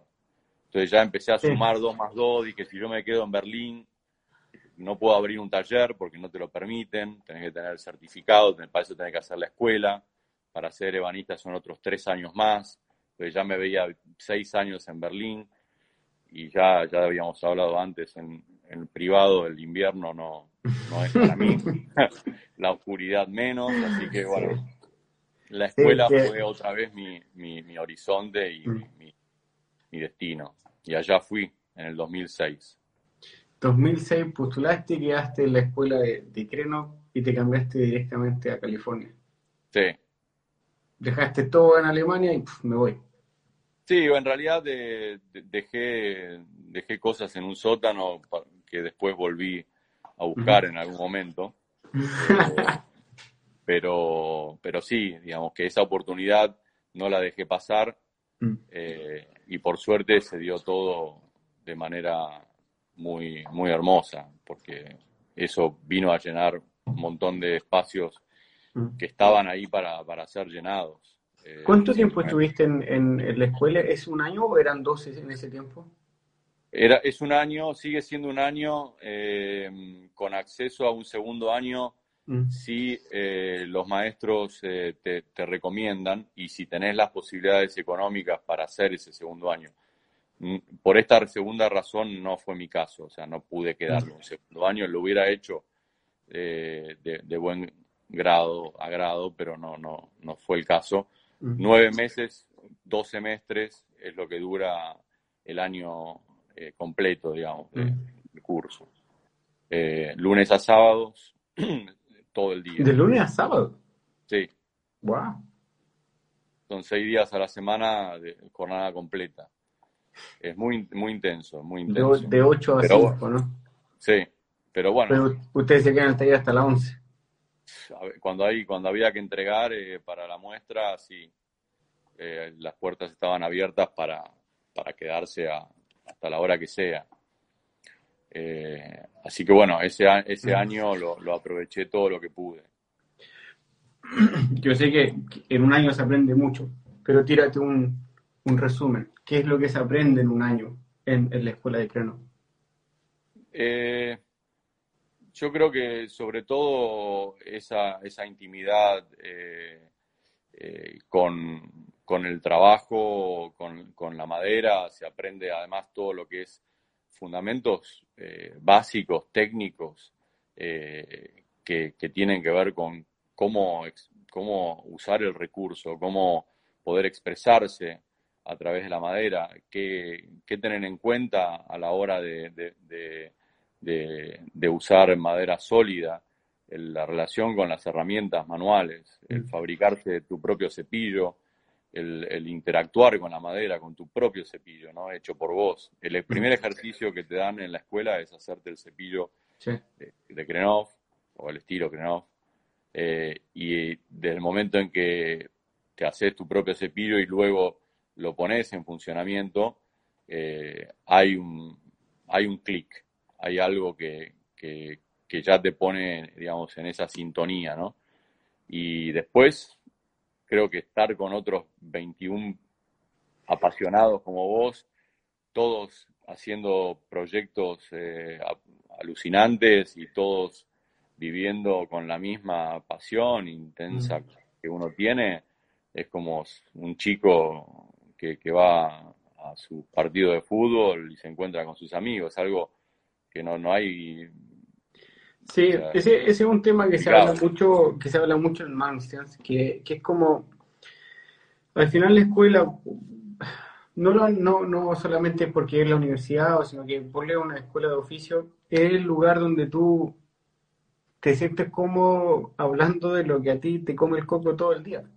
Porque a veces uno habla con su familia como, ya, la madera, esto, esto, otro, y de repente te mira y este, como, este, ¿qué, qué se fumó? Así como, eh, que ya no te están entendiendo y tú también te, das, te estás dando cuenta que vas a estar hablando media hora, una hora de algo que, que nadie más que tú está entendiendo, pero vas a una escuela donde te encuentras 10, 15, 20 más que te entienden y te dicen, ah, sí, yo también pensé en eso, y te y yo lo probé y, y van y lo prueban y te muestran, y uno así como, guau, entonces te sientes como más cómodo de, poder usar términos, necesito expresarme con la madera. O sea, eso, ya suena, ya suena chiflado, pero cuando estás en ese ambiente es como que todo Eso es lo que te parte la cabeza, es, eso es lo que de alguna forma te, es más que el hecho de uno poder hacer su mueble.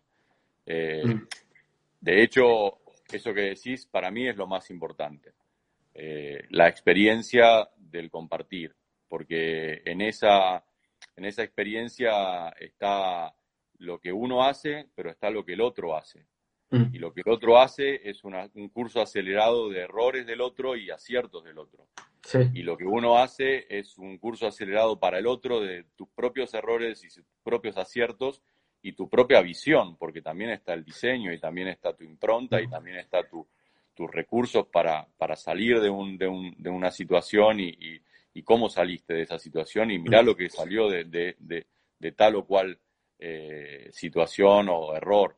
Y, y, es todo al mismo tiempo, todo, la, todo el, a cada minuto. Entonces uno recorre el trabajo de lo ajeno 24 horas, eh, o sea, 24 horas, o sea, todos los días, porque eran 6 días a la semana, y vas viendo esa evolución. Y, y, eso que vos decís, vas hablando todo el tiempo de esto sin cansarte, porque no, uno no se cansa, y al contrario, metiéndote cada vez más en eso. Es como explorando y explorando y explorando.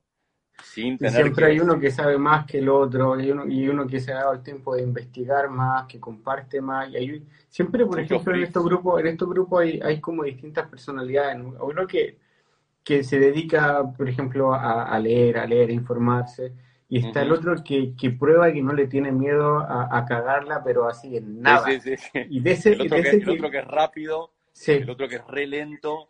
Sí. Eh, sí. Otro que, que es detallista. Y, eso, y esas son las características que siempre eh, eran en la... Creo que lo he dicho en otro lado, pero, pero mm, cuando yo empecé en Mamsen éramos seis y era como que, ya, y después del primer semestre yo me quería salir de la universidad porque dije, yo no estoy al nivel de ellos. Y yo mm. miraba a los de segundo y era como que, guay, yo no creo que pueda hacer eso. Y los de tercero fue como, ya, no, de aquí yo, yo, yo me retiro. Yo bajo la cortina y me voy. Muchas gracias, pero seis meses para mí es suficiente. Eh, pero al final lo que yo pude hacer fue identificar para qué era bueno el resto. Entonces uno era como súper artístico, uno era buenísimo, un, danés que, que, estaba en mi clase. Después otro era muy bueno en las máquinas, uno que, que trabajaba con mucho detalle y otra que que tenía un ojo especial para ver los detalles, los muebles y se daba cuenta de todo. Y después era como, siempre está el malo de la clase, ese era yo. no, no, no te creo. Igual no, en serio, así me sentía, así como que aquí, hay, un, queso. Claro, así, así me sentía yo cuando ah. también hacía algún error. Eh, y, me iba con la cabeza, la cabeza agacha porque rompía un dispositivo que había hecho el manager y, y rompí ese dispositivo y me fui así como al rincón. con el cono ahí de burro. Además de esto que vos decís, hay algo que, que, que, corre paralelo a esto. Es todo esto que hablamos lo experimento en mis propias clases y yo me, me nutro mucho también actualmente de ese intercambio. Mm. Pero todo esto que sucedía mientras uno miraba lo que hacía el compañero o la compañera eh, paralelamente al propio trabajo, están los profesores. Y, y, eso era como, oh, mirá quién me enseña. O sea, y en la escuela tenías a un Chip Badlong y después tenías a, a, Eiler y a Todd Sorenson, o sea, a, Craig Smith, o sea, son, son monstruos. Eh, para mí eran como eh, tener a esta gente que me está enseñando es un privilegio y poder mm. preguntarle cosas y, que no había tabús ni, ni es que no, no, me preguntes si la cola agarra de cabeza, o sea, uno podía preguntar cualquier cosa y sacarse cualquier tipo de duda de, esas que uno conserva de, mm. hace 15 años y nunca te atreviste a preguntarle a nadie. Mm. y ¡pum! shoot it. Y, y bueno, eso también, tener a alguien, que, la gente que venía a hablar y la gente que venía a, mirar tu trabajo y a criticarlo y tenías que exponer tu trabajo cuando terminabas y tenías que hablar de lo que te había pasado y por qué habías elegido tal o cual recurso y eso yo no nunca intuí que lo podía lograr tener en Argentina mientras estuviera quedándome eh, y eso fue lo que fui a buscar de alguna forma, ¿no? Claro, para poder terminar, para terminar la idea de lo que estaba diciendo yo antes, yo, de verdad que en ese tiempo en la, universidad me sentía así como se dice en el fútbol, al en Chile, el queso del grupo era yo. Así como que yo, y, al final fue el, el, jefe de la carrera, que se llama Leif Burman, él me dijo, termina de compararte con el resto y sigue tu propio camino porque tú por algo estás acá. Y claro, con los años ellos me fueron diciendo, nosotros necesitábamos una persona que fuera como el motor del grupo y ese eras tú, porque tú nunca le tuviste miedo a nada. O sea, si te equivocabas, tomabas otro palo, empezabas de nuevo hasta que te quedara bien. Los demás no, los demás les tenían miedo a, ir fracasando en el camino. Tú, dale, dale, dale. Y claro, yo fui, dije, en un punto dije, no me voy a comparar y voy a aprender de cada uno. Y fue como agarrando lo que yo quería de cada uno y fui formando mi, propio camino. Y a mí una cosa que me, que me, me sorprende o, que, o, que, o que la entiendo es que Creno estudió en Manchester. Sí. Él estudió en Manchester, creo que fue en el 59. 55, si mal no recuerdo. 55, ya. Pero por ahí, la escuela ya llevaba un montón de años andando, ya tenía varios ebanistas donde enseñar. Y la manera que y estaba el propio Malmsen, ¿no? Sí, sí, en ese tiempo claro. conoció a Malmsen y, ah. y, por ahí dicen, dicen las malas lenguas aquí en Suecia que Creno no le, no le cayó muy bien Malmsen, porque Malmsen no era, no era ebanista, él era diseñador. Entonces cuando formó la escuela, la escuela, los estudiantes que hacían, desarrollaban los muebles de él. Claro. Entonces él tenía una lista de muebles y decía, ¿qué muebles quería hacer? Y claro, aprendían todas las técnicas y perfecto, ¿vale? Pero eran los muebles de él. Entonces, Creno lo que siempre criticó que nunca tuvo la posibilidad de diseñar ahí, nunca pudo diseñar un, proyecto propio. pero después él se quedó, se quedó un montón de años también, como ponle 10, mínimo 10 años, se quedó trabajando en mueblería aquí en Suecia, creo que como entre 10 y 15. Hay un libro que sacó un chico de Inglaterra de esto, que estuvo en contacto conmigo para para conseguir fotos de Krenov estudiando en Mamsen. Ah, la, fotos que tienen el libro. que se acaba de... La que acaba de salir. Él se, contactó conmigo, yo lo puse en contacto con otras personas para que le facilitaran fotos de Krenov estudiando en Mamsen. Y ahí las puedo conseguir. Porque era como que eso es lo único que le faltaba para el libro. Era lo único que le faltaba. Y ahí, y ahí la puedo completar. Eh, y claro, entonces la metodología que él aplicó en Estados Unidos es muy parecida a la que se aplicó o la que se ha aplicado todos los años en Masters. Y eso me, me, e-, es bonito igual saberlo, entender que él aplicó lo que él aprendió, el tipo de, gabinetes que, por ejemplo, son típicos también de acá. Entonces, también se enseña mucho en las escuelas de oficios y en, en los tipos de, de secundaria o liceo donde se le enseña a chicos de 14, 15 años a, trabajar en mueblería, parten con ese tipo de muebles. Entonces él después lo, lo aplicó allá y lo que tú dices de pararte cuando ya terminaste tu mueble, porque una cosa es hacer los muebles, pero la otra es poder explicar por qué lo hiciste, cómo lo hiciste, poner, exponer, poder exponer tu mueble, significa tanto, significa mucho para la clase, para, para explicar tus errores y tus aciertos, pero también para ti como persona, como, como ebanista. Eh, yo hablo mucho siempre de creerse el cuento y que mientras uno lo antes posible se crea el cuento humildemente, va a poder desarrollarse mucho mejor. Eso lo digo en la, en la universidad. Y, y claro, se, se, trata básicamente de esto. O sea, yo hice este mueble. Está hecho de manera perfecta o semi perfecta o, o mala porque yo lo hice. Y ahí vamos contando y vamos compartiendo nuestro, nuestros procesos, nuestros proyectos y vamos avanzando cada vez más. Eh, y por eso cuando tú hablaste justamente eso de prepararte y exponer, eh, es espectacular, porque hay que tener esa, pues, esa, ¿cómo decirlo? Hay que tener esas posibilidades de poder, de poder exponer al resto, que uno no, no, lo, no lo hace así como, como que yo soy mejor que el resto, sino que esto es lo que yo aprendí, que al final se trata de eso yo aprendí con este mueble que hice, aprendí esto. Tomen parte de, este proceso. En resumen, para mí. Sí, sí, sí. Y además eh, de esto que decís, eh, está la posibilidad de, de, los demás de preguntar, mm. eh, de, investigar acerca de, lo, de, esas decisiones y, de cuestiones que tienen que ver con lo estructural, que en la ebanistería es, es el pilar, digamos. O sea, mm. Eh, todo lo que es eh, cómo, cómo se construyó para que eso funcione y, además dure. Eh, y ahí hay todo un recurso que a vos se te puede haber ocurrido o no.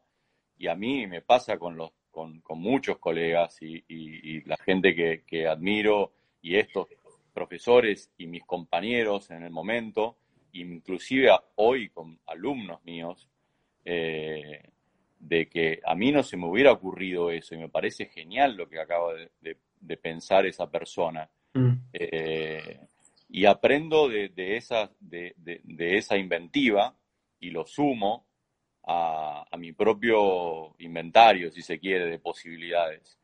Eh, eso es lo que genera la, escuela, eso es lo que genera cualquier escuela, eso es lo que genera mm. cualquier ambiente ah, eh, de intercambio. Eso es lo que mm. falta de alguna forma. Eh, yo, siempre les recalco a los estudiantes de primero que les decía, yo siempre les digo lo mismo, porque yo, yo veo con las ganas que, entran y, quieren entrar a romperla, así como cuando tienes 16 años y te llaman para el primer equipo y tú corres y corres y corres y corres porque tienes que pelarte el culo para, para ganarte la camiseta. Yo siempre les digo, tú ya entraste, haz que este, este, estos tres años se transformen en un viaje para ti, nada más porque lo único que importa al final eres tú. No, no las competencias que ganaste, porque aquí no hay competencia. Si te quieres equivocar más o menos, eso va a depender de ti. Pero de los errores, compártelos para todos. No solamente los aciertos. Y por eso nosotros cuando tienen que los cursos de, de, muebles, por así decirlo, eh, tienen su seminario todo una vez a la semana. Y ese seminario es como de dos horas. Entonces todos van presentando sus procesos, todos te van mm. preguntando y te dicen así como, ya tú estás presentando dónde vas y te dicen, ¿por qué lo hiciste así? No has pensado en hacerlo de esta manera. Y cuando uno lo escucha, la manera que van razonando, cuando ya tienes como varios años en, en el baile, por así decirlo, te das dando cuenta que ya, esto mismo lo escuché hace dos años atrás, hace tres años atrás, y están pasando por los mismos procesos que otros. Este, este va más adelantado que, que lo otro. Entonces, cuando uno es docente, uno como que también se va nutriendo mucho de, de, las maneras de razonar que tiene la gente que está aprendiendo. Porque al final tú sabes la respuesta, pero no se las puede entregar en bandeja. Tienes que esperar que, le, que se les queme un poquito acá arriba y ahí como que, ¡boom!, ahora sí. Y ahí después cuando van avanzando de manera eh, intelectual, por así decirlo, en, en, lo que es la banistería, uno los puede ir guiando un poquito más. Pero claro, muchas veces no, no puedes entregarle la información en bandeja, sino que tienes que ir guiándolo para que vayan encontrando la, la, respuesta solo. Totalmente.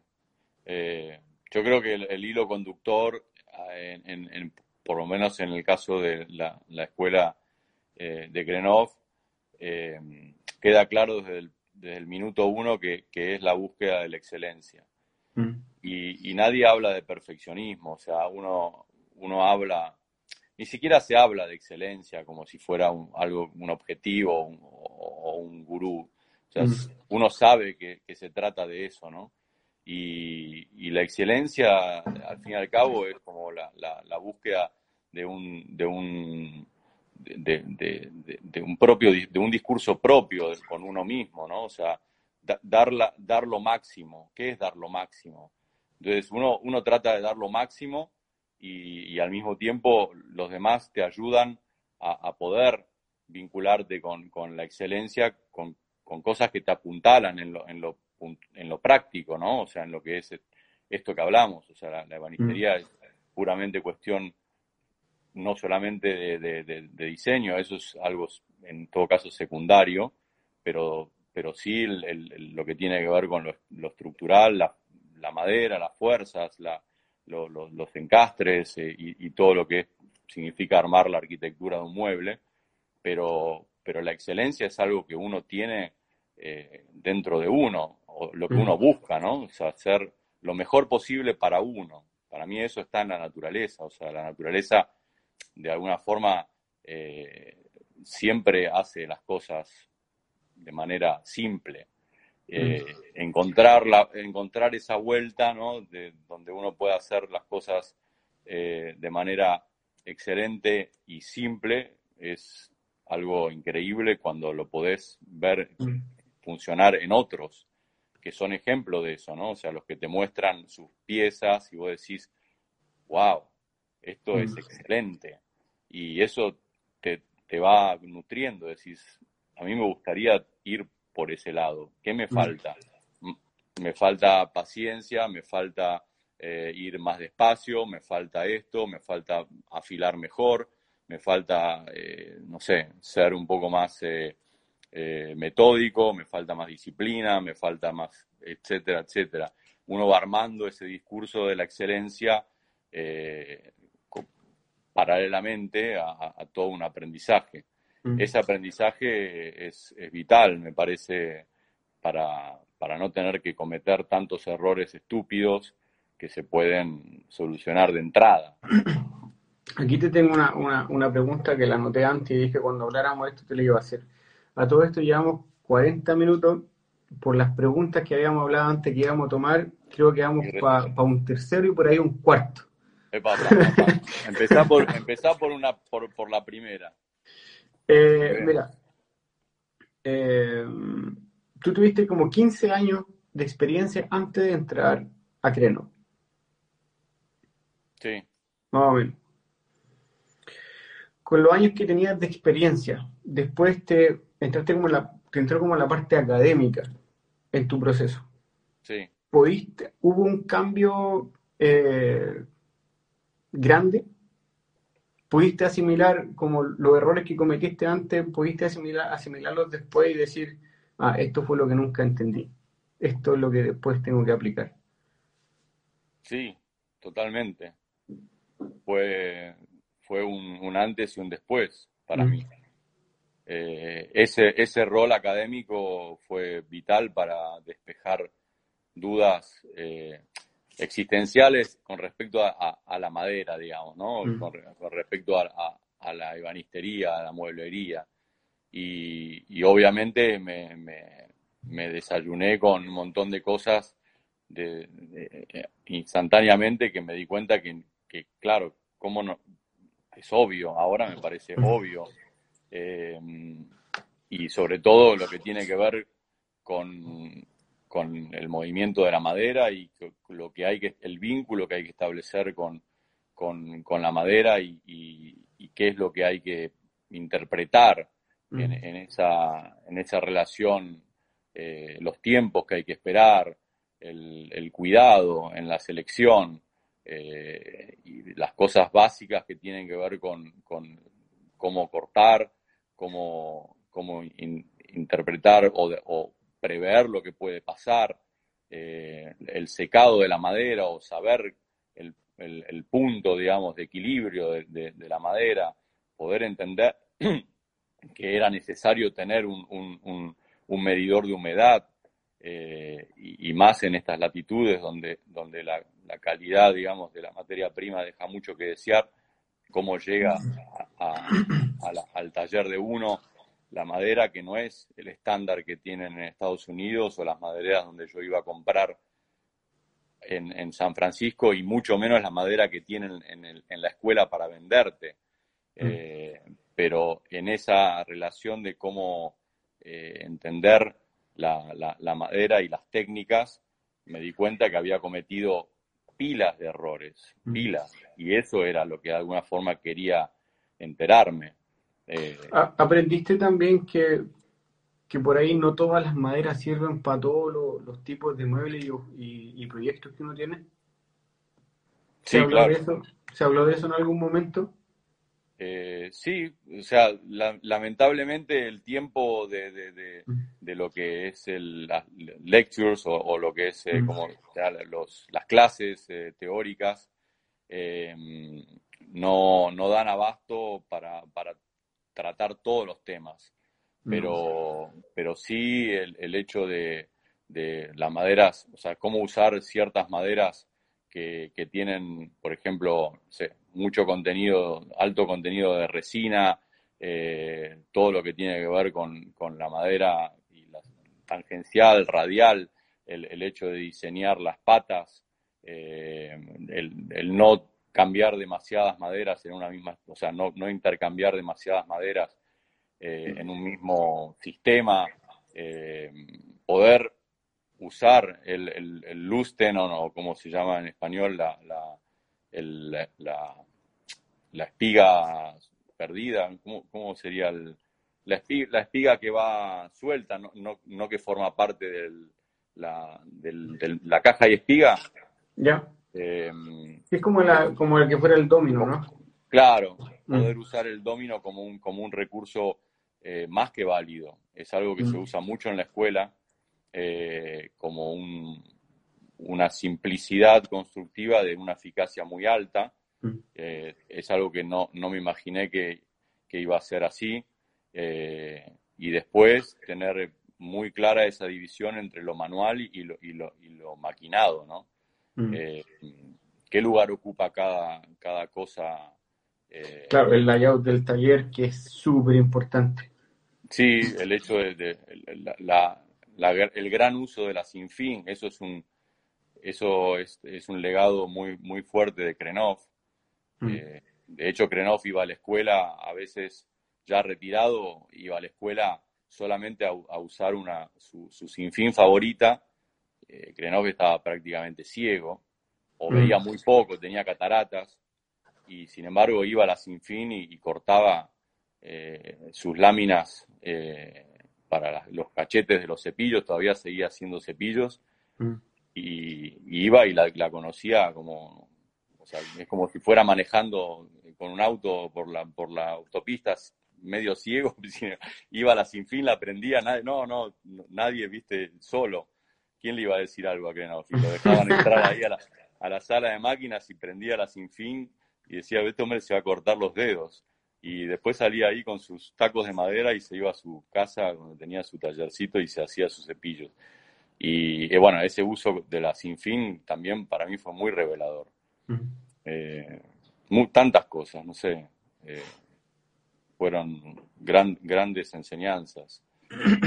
Te hago una pregunta que la dejaron puesta ahí hace rato. ¿Cómo, ¿Con qué proyecto te diste cuenta que ibas por, por buen camino? ¿O por el camino que tú querías tomar? Eh, ¿Ahí en la escuela?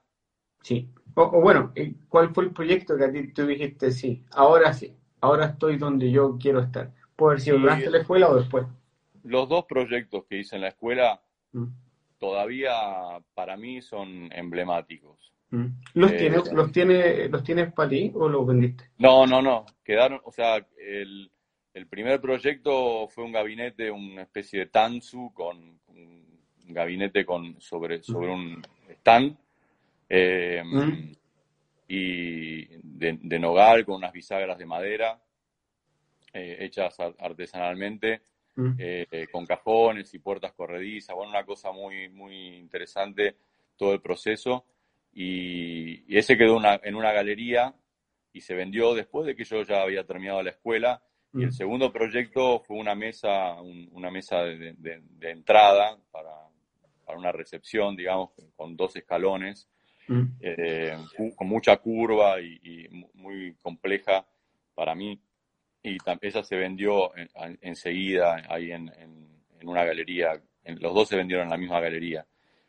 Ambos fueron para mí eh, como un, marcaron un antes y un después en mi relación con, el diseño y, con el hecho de, tener ese tiempo donde el dinero dejó de ocupar un espacio y me pude dedicar exclusivamente a, jugar con la madera, a, dialogar con la madera, a, pensar estrategias, a, no tener que estar ocupado en, hacerlo de una forma que fuera vendible o, que fuera a gustar o que, tuviera una salida, digamos, económica o que fuera redituable.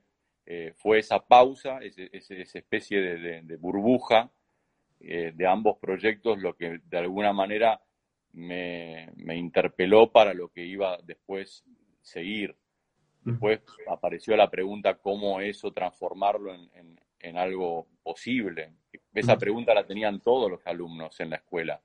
¿Qué hago cuando salgo de acá? Donde uno paga para que vayas a un lugar, o sea, pagás para estar en ese lugar para que te enseñen mm. y en ese momento dejas de ocuparte de, trabajar la madera para sobrevivir. Mm. Esa pausa para mí, viniendo más, además de Latinoamérica, eh, fue como, voy a trabajar y nada más. Y, pausa. Y eso me marcó sin duda. Mm. fue maravilloso. Y bueno, técnicamente ni hablar. Eh, me permitió explorar todo lo que quise. Eh, los muebles están ahí en, la página web, no es por, por, dar un chivo, pero por ahí hablar eh, sin, sin, mostrar por ahí lo que uno está, de lo que está hablando. pero, pero fue maravilloso poder hacer eso desconectándome de todo lo demás. Mm. Es que ese chance no se te da nunca, porque al llevar una empresa que, a ver, yo trabajo en la universidad y por ahí me dicen, podría mostrar más muebles. Yo pasa que yo siempre hago proyectos, por ejemplo, a mí me pide algún diseñador que, le, que lo ayude a desarrollar una, una, una silla, por ejemplo, y, y después esa silla va con todos esos procesos de construcción a la empresa donde ya se produce en masa, por ejemplo, y yo he ayudado un montón, pero son proyectos que yo, por ejemplo, no puedo mostrar. Y son proyectos que a veces yo quiero dedicarme en la universidad cuando tengo tiempo a los proyectos que a mí me llaman la atención. Y claro, o sea, la mesa, por ejemplo, en la que estamos, la que tengo aquí, la, cámara y todo, la hice yo y todo, y, pero no, me la paso, por ejemplo, haciendo muebles para mi casa o, lo que una vez dije, por ejemplo, a mí no, me llama la atención y, construir una cocina. Yo sé que se gana bastante dinero aquí en, Suecia en eso, pero, pero a mí no es lo, que me llama la atención. Y estar en la, en la universidad trabajando ahí, me da lo que mencioné antes, ir aprendiendo, nutriéndome de los estudiantes y poder enseñar que es lo que a mí me gusta, pero también me da la, la posibilidad de tener esa pausa que tú dijiste recién. O sea, yo hago proyectos que porque yo quiero, porque no, no, no necesito venderlos para, para pagar el arriendo a fin de mes. Entonces, nunca la máquina me tiene pillado para, para por, así decirlo, trabajo porque tengo que vender un mueble para poder comer, sino que los proyectos que, como dije antes, a veces yo siento que necesito expresarme con lo que estoy haciendo y por ahí me demoro un poco más, me tomo el tiempo de, ir documentando mis procesos y eso es lo que a mí me gusta, para yo después cuando puedo enseñar voy documentando, mira, me equivoqué en tantas partes y me tomó 10 intentos hasta que llegue a este. Si querías hacer lo mismo, ándate por el último, porque ese ya está probado que, que es el mejor. Entonces, esa es la posibilidad que a mí me da estar trabajando en la universidad y, no estar con mi taller propio, por así decirlo.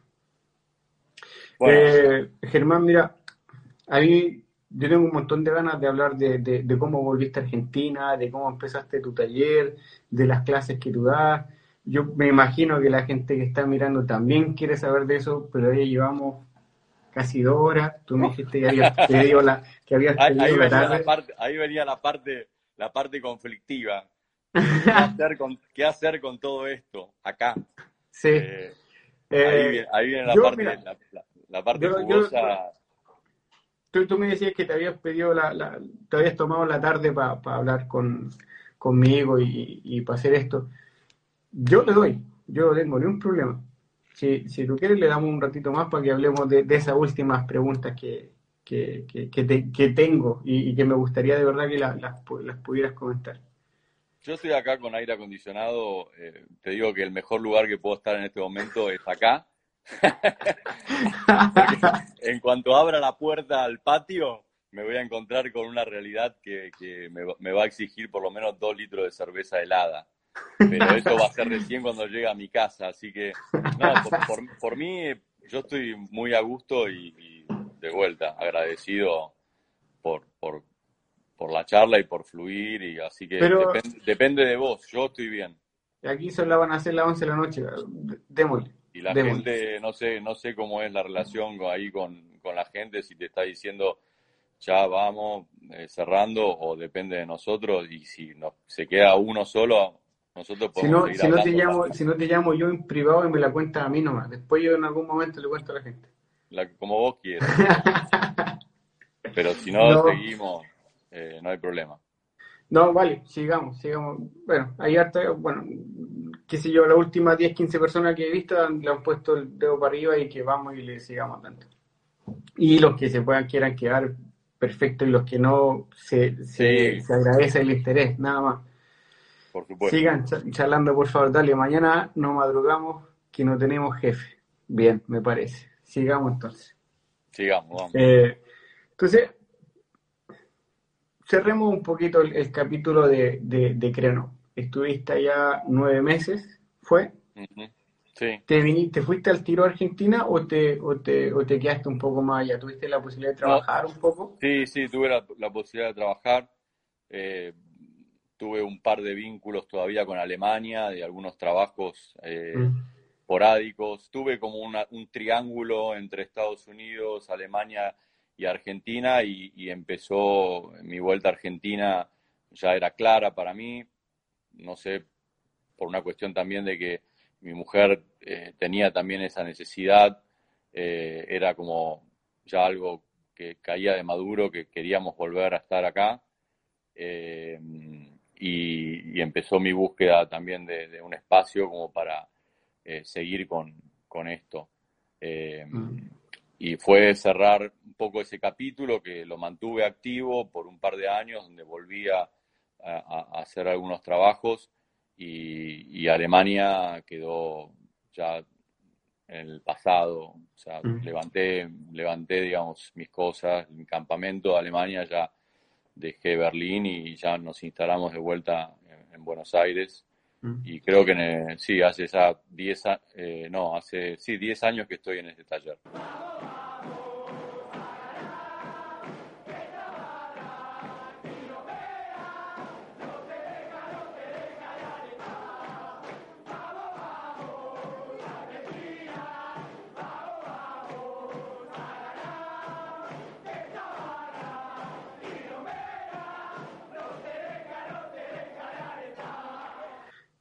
Yo no sé si, si los locos somos nosotros que llevamos hablando de madera y de proceso o, la historia de Germán Dora. Por, Germán, lo digo cuando estés tú presente. Hola. Yo no sé, yo no sé si, si los locos somos nosotros que llevamos hablando de esto dos horas o la gente que nos está mirando hablar nosotros dos, horas. Ellos son los locos.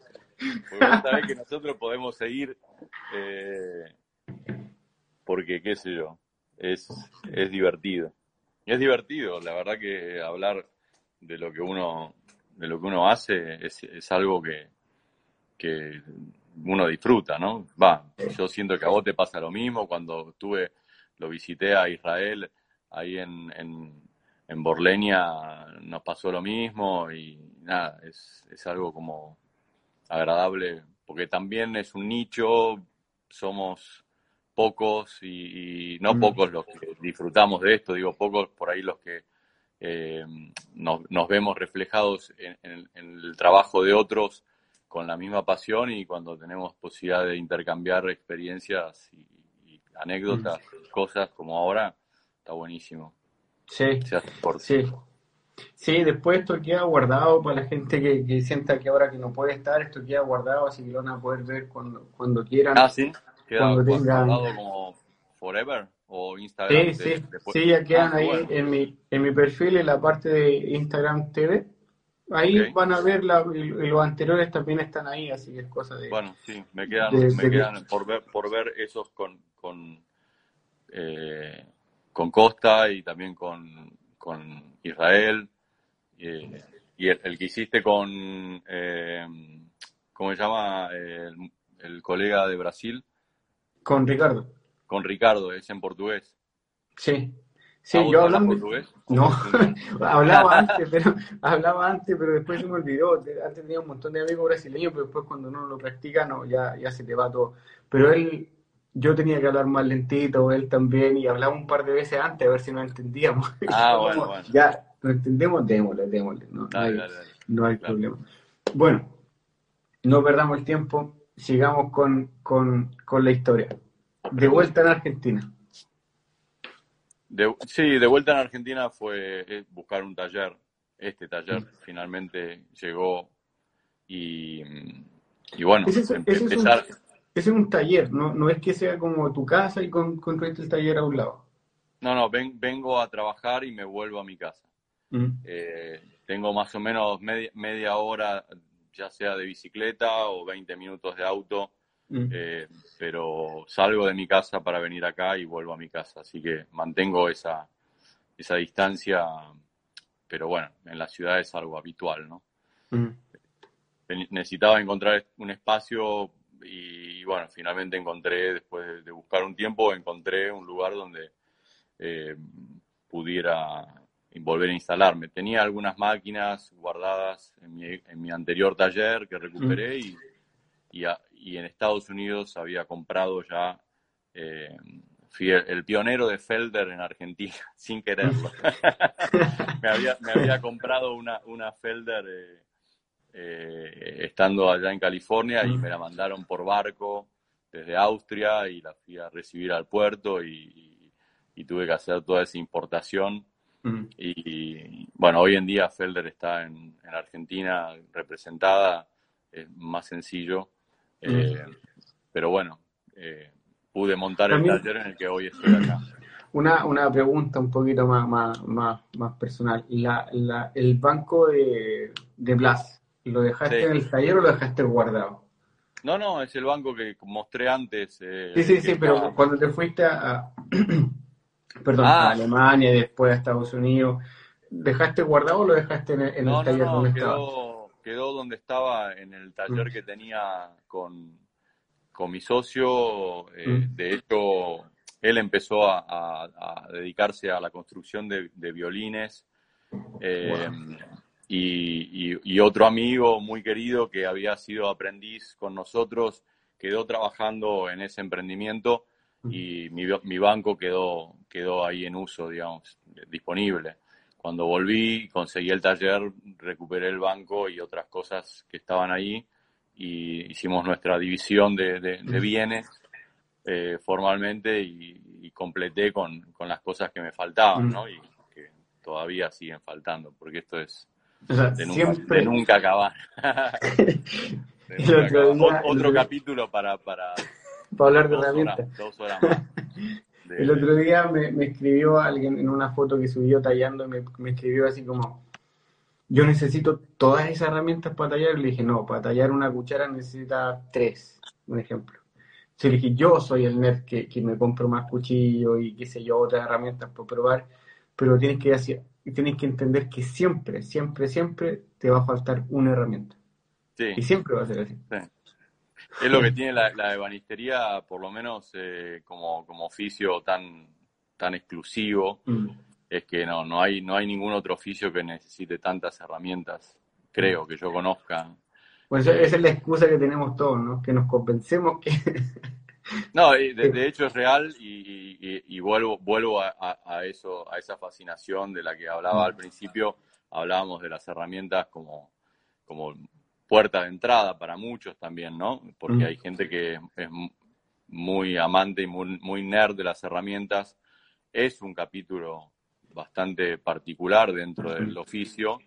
Eh, es un juguete que uno siempre quiere tener y siempre falta un juguete más y como en ese punto creo que todos somos y seguiremos siendo niños hasta que hasta que la muerte nos separe, pero siempre vamos a querer una herramienta que no tenemos.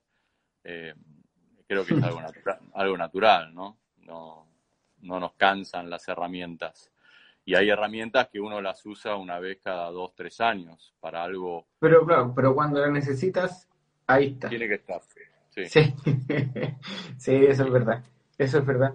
Pero cuando, cuando te instalaste, Germán, con este taller fue para desarrollar muebles propios, tomar pedido o ya pensaste en hacer clases? No, no, lo de las clases no, no estaba ni, ni siquiera todavía en, en, la, en la imaginación, realmente. Porque no. A ver, a vos te, te, habrá pasado en algún momento, eh, no, sé bien, digamos, tu historia eh, de, transformándote en profesor de la, eh, de la escuela, de, de la universidad. a mí lo que me pasaba es que sabía cómo hacer las cosas o intuía que, que sabía por dónde iba a eh, desarrollar tal o cual pieza, pero no se me hubiera ocurrido poder transmitir eso. Me, sentía totalmente incapaz o naif de poder instruir a alguien en, ese, en ese hacer y cómo explicarle. Eh, por lo tanto, el momento en que empecé con el taller fue exclusivamente para tratar de seguir en esa línea que había experimentado cuando el dinero no fue un problema, mm. eh, porque ya había pagado de antemano, digamos, eh, por esa experiencia en la escuela. El tema era volver y, poder seguir haciendo cosas de ese nivel a, mi, a mis ojos y poder, eh, de alguna forma, no sé, imponer o, que se entienda del otro lado del cliente que yo estaba disponible para hacer ese tipo de trabajos. Mm. Eh, y a veces yo sabía que iba a poder y otras veces no. Mm. ¿Te, costó, ¿Te costó imponer ese estilo en el mercado argentino? Sí, y creo que todavía está como es, es algo por momentos que me, resulta aún muy cuesta arriba. Eh, me expresé mal, en realidad no es un estilo, porque yo no tengo un estilo, no, no, mm. eh, no, sé qué es. Eh, es una manera de hacer las cosas mm. que a mí me satisface y que creo que tiene que ver con una integridad en la pieza y tratar de disfrutar todo el proceso y poder correr con todos los desafíos que a mí se me ocurren eso necesita tiempo. Ese tiempo no está disponible para el pago del otro, desde el otro lado. Entonces, lo que uno trata de hacer es ver cómo uno puede eh, invertir tiempo y poder sobrevivir con lo que la otra persona está dispuesta a pagar. Entonces yo entendí, creo que desde el principio, que eso iba a ser un desafío y todavía sigue siendo un desafío enorme. Pero esos muebles lo haces, por ejemplo, a pedidos o lo haces, lo empiezas a hacer por tu cuenta y después tratas de venderlo? Hay, una, hay, un, hay un antes de las clases y hay un después de las clases. Honestamente, tengo que decir que eh, la enseñanza, al mismo tiempo que fue algo que se dio de manera natural, nunca me lo propuse como un medio de subsistencia, eh, nunca dije voy a empezar a enseñar porque necesito ganar plata con esto o porque veo que hay una una, una beta por ahí, porque creo que no había más de una persona o dos, yo no las conocí en el momento que estuvieran enseñando. Eh, por lo tanto, no lo vi por ese lado. Entonces, antes de empezar a enseñar, eh, mi relación con, con ese tipo de, de, objetos y de muebles fue de, a pedido. Eh, o sea, tratando de tener cierta libertad en lo que el cliente podía darme, mm. pero también tratando de imponer eh, un criterio diciendo, bueno, yo te hago esto, pero me gustaría hacerlo así. Y cuando veía al final los números, nunca cerraron, o raramente cerraron, entonces siempre, siempre me di cuenta que había toda una inversión de parte mía eh, que siempre la puse de mi bolsillo, eso siempre mm. lo digo. O sea, eh, nadie, nadie, salvo ahora, en estos últimos dos años, jamás nadie me pidió hacer un cajón con cola de Milano. Para poner un ejemplo claro. Mm. Eh, y siempre que los hice, los puse de mi bolsillo. Eh, o sea, nadie me pagó por eso. y eso, bueno, es algo doloroso de decir, pero es así. Y no sé si eso cambiará prontamente es, un es algo emblemático, ¿no? La cola de Milano en sí misma, en un cajón, pero es como un ejemplo para venir a hablar de lo difícil que es eh, poder tener este tiempo o, que alguien te pague por este tiempo, ¿no? Mm. ¿Pero qué crees tú que, debería como cambiar para crear ese tipo de cultura con, ese tipo de muebles? Mm. Eh,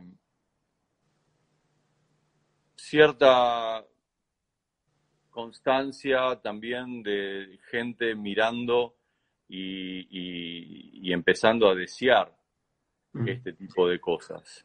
Para eso se tienen que dar situaciones como la que de alguna forma eh, se dieron, por ejemplo, en la muestra que eh, organicé con, con mis alumnos el año pasado, donde la gente pudo ver eh, en vivo eh, una manera de hacer las cosas y pudo sentir, porque eso lo, pude comprobar y lo pudieron comprobar también muchos alumnos con, orgullo, eh, de que la gente estaba impresionada y, deseosa de tener ese tipo de muebles en su casa. Eh, obviamente la mayoría no estaba a la venta, pero se da esta dicotomía entre lo difícil todavía es que alguien te dé la confianza para hacer algo que todavía no está hecho. Entonces, hay una diferencia muy grande entre tener el objeto hecho y que alguien se fascine con eso y venga y diga, lo quiero yo antes que otro, y venga y te den la plata, a decir, bueno, mm, ¿cuánto sale hacer eh, una mesa eh, o unas sillas o un juego de sillas? Y vos haces tus cálculos y decís, para hacerlo como yo lo quiero hacer y para que sea este tipo de, objetos, digamos, de excelencia, te saldría tanto. Pero no, es una barbaridad, porque aparte, a ver, mostrame, no, no lo tengo hecho. Eh, mm me, tenés que dar esa, esa confianza. y esa confianza se genera con obra, porque si uno no tiene cosas para mostrar, eh, ¿quién, ¿quién va a apostar, digamos, lo que todavía no está hecho? Entonces hay, hay que apostar paralelamente a una producción paralelo y veo que muchos lo están haciendo, afortunadamente, donde uno sigue haciendo su camino para pagar las cuentas, pero tiene paralelamente un, un freelance, o sea, o, un, ¿cómo se llama? Eh, un, trabajo de, una apuesta personal mm. para mostrar cómo uno trabaja. Y eso me parece que va a cambiar un poco también mm. el, cuando eso empieza a ser así y empieza a ser como algo, ya se está viendo, porque el Instagram es un gran recurso para mostrar la obra, es un gran recurso para mostrar la cocina de nuestro trabajo, mm. eh, poder influenciar al cliente o al potencial cliente, que puede ser tu amigo, puede ser tu papá, tu papá puede ser eh, un familiar, mm. eh, decir, mira cómo se hacen las cosas, qué interesante, me gustaría tener un objeto tuyo. Eso me parece que hoy es una gran herramienta. Mm. Pero, ¿crees tú, Germán, que, voy a tratar de, poder decir la pregunta como lo estoy pensando, a ver, a ver si me sale, pero cuando yo hablo de mueblería y ebanistería es porque yo diferencio dos cosas. Para mí hacer un mueble, ya sea línea plana, también puede incluir eh, eh, madera sólida, pero es otro tipo de mueble.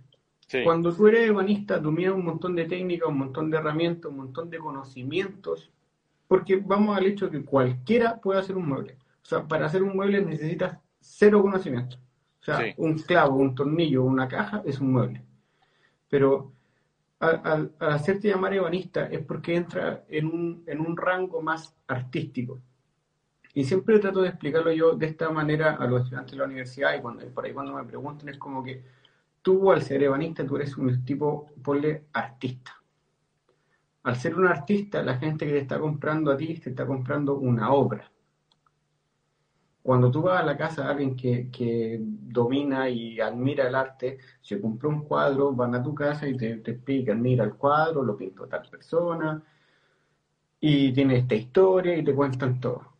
Ya, pero eso es, por ejemplo, con el mayor de respeto de la gente que, pinta, pero es una persona con un pincel, pintura y pintando sobre una tela. Ya. Lo que pasa con, con, por ejemplo, con el ebanista es una persona haciendo, digámoslo así, una obra de arte en madera con herramientas eléctricas o manuales. Cuando tú aplicas un montón de conocimiento, estás con una obra. Yo lo, lo valoro así por ejemplo, con, los muebles que, con el que hablábamos con Israel. Él hace sus muebles y al final una persona lo va a comprar y te va a poder contar una historia, como te cuento una historia de un cuadro, te va a poder contar una historia del mueble. O sea, oye, mira, este detalle se hace a mano. Este mueble es una sola pieza. Este mueble son dos piezas, una en blanco y una en negro. Entonces, yo creo que por ahí lo que a uno más le fascina hacer es, no es la cosa más, la cosa más rápida ni la cosa más fácil. Por ahí te demoras más y es la cosa más compleja. Pero también va de parte de la gente, de la persona que te compra tu proyecto. Y al final cómo te vas encarrilando en el camino que, quizás pensaste en un, en un momento. Porque, claro, hay que hacer cocina, hay que hacer muebles de línea plana para poder costear los gastos que significa hacer un mueble que te demora un mes en hacerlo. Entonces por ahí yo creo que pasa el, tema cuando uno dice yo soy ebanista y cuando la gente quiere comprar un mueble de un ebanista. O sea, no lo va a tener en, una semana, lo va a tener después de tres meses y un mueble que va a tener que, tener, o sea, que tiene una historia y que la persona lo va a poder entender como también como arte. Sí, eh, sí, la, la ebanistería, digamos que antes que nada es, es una, un, oficio y, una artesanía y siempre, siempre coqueteó con el arte, eso está claro, ¿no? Eh, uno puede hacer, uno puede hacer eh, algo menos artístico, como un mueble más sobrio, más japonés, y puede tener en la ebanistería, eh, no sé, una cola de Milano ciega, que no se ve, sin embargo te pasas dos semanas haciéndola para que no se vea, y, eso también es, es, eh, es fabuloso y es, es, el oficio. Mm. Eh, no, es como son muchas cosas al mismo tiempo lo que por ahí pasa en todo el mundo porque tengo colegas eh, que viven también en, Europa, en Estados Unidos, nadie dice que sea fácil dedicarse a, la ebanistería en, en, sentido, digamos, más artístico, como vos decís, eh, haciendo piezas únicas y eso, siempre uno apuesta a por lo menos tener trabajo y mm. hacer lo que más le gusta y nadie piensa hacerse millonario ni mucho menos, porque no es el oficio para eso.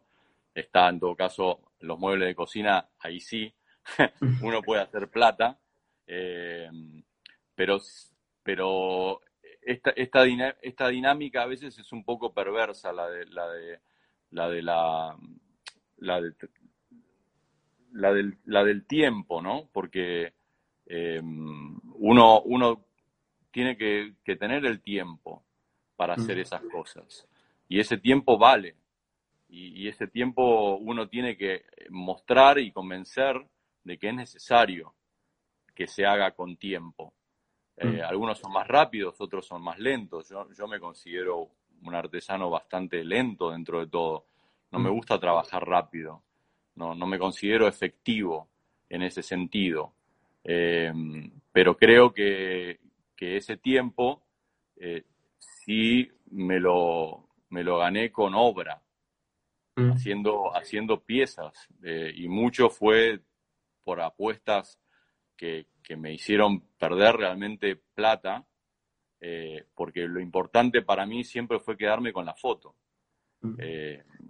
y eso es lo que uno de alguna forma puede hacer que la gente diga, ah, mirá lo que, lo que hace este, este o este, eh, y entonces apuesto a, que me hagas una pieza. Aún así, eh, ese, esa, esa cuestión está todavía como difícil de saldar, ¿no? Mm. Eh, cómo, cómo, hacer que la gente confíe en, tu, en tu trabajo y, mm. y, cómo convencer a alguien de que un cajón porque la ebanistería también tiene esas cosas, ¿no? Una cosa es hacer un mueble eh, que no tiene, no tiene funciones, o sea, no tiene puerta ni cajones, eh, no, tiene, no, tiene tableros o no tiene eh, ese tipo de, situaciones que son muy complejas en la ebanistería, de ponerlas en un sistema integrado. Mm. y otra cosa es hacer muebles que son más expeditivos. Pero cuando uno entra en el camino de la ebanistería tratando de, juntar esas otras cosas que uno imagina en un mueble, una puerta, un cajón, algo deslizable, algo que, entra, que sale, alguna curva, un, laminado, un curvado, uno necesita el tiempo y, el tiempo cuando no lo tenés pagado de antemano, ¿cómo haces para, para, para experimentar esa técnica? ¿Cómo haces para, mm para hacerlo, para aprender cómo se hace. Mm. ¿no? Porque uno tiene que aprender en estas latitudes mientras comete errores, mientras lo hace, y esos errores después por ahí no te los pagan, porque vos vas a, entregar eso y te dicen, pero no, no abre, o, no, o no, cierra, o tiene luz, o qué sé yo. Eh, claro. Es difícil, pero, estamos. Pero eso lo podría decir que, es como un, punto, en, quiero decirlo bien, pero como un punto débil en tu trabajo, el, que te demore un poco más en hacerlo. Eh, no, ahora no. Eh, mm. en, un momento, eh, en un momento sí, porque, porque uno cuenta los días Mm. ¿no? Para hacer un presupuesto uno cuenta los días, mm. presume que va a tardar en hacer tal, tal mueble que alguien te pide X cantidad de tiempo y uno cobra, aparte de los materiales, eh, cobra por ese tiempo más los materiales que uno supone que va a gastar. Mm. Y el tiempo empieza a jugar, el, TikTok del reloj empieza a jugar un papel fundamental. En, ese, en ese caso sí, me, he dado cuenta que tenía que acelerar y, en muchos casos dije, no voy a acelerar, mm. eh, porque no es lo que, lo que después se va a ver, o sea, no se va a notar eh, que, aceleré, sí se va a notar que lo hice a mi manera. Mm. Eh, tarde o temprano, digo, se va a notar.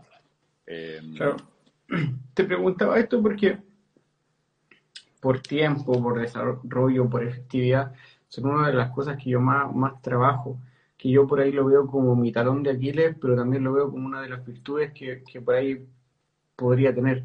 Que es, por ejemplo, hay uno de los cursos que se llama Tiny Product, que es un, producto pequeñito que se hace en la universidad, pero que en una semana se tienen que eh, construir 50, mínimo 50 enumerados y todo, y un proceso para la, para de la universidad. Y, y son grupos de, de, tres o cuatro alumnos que, que hacen este proceso todas las semanas ah.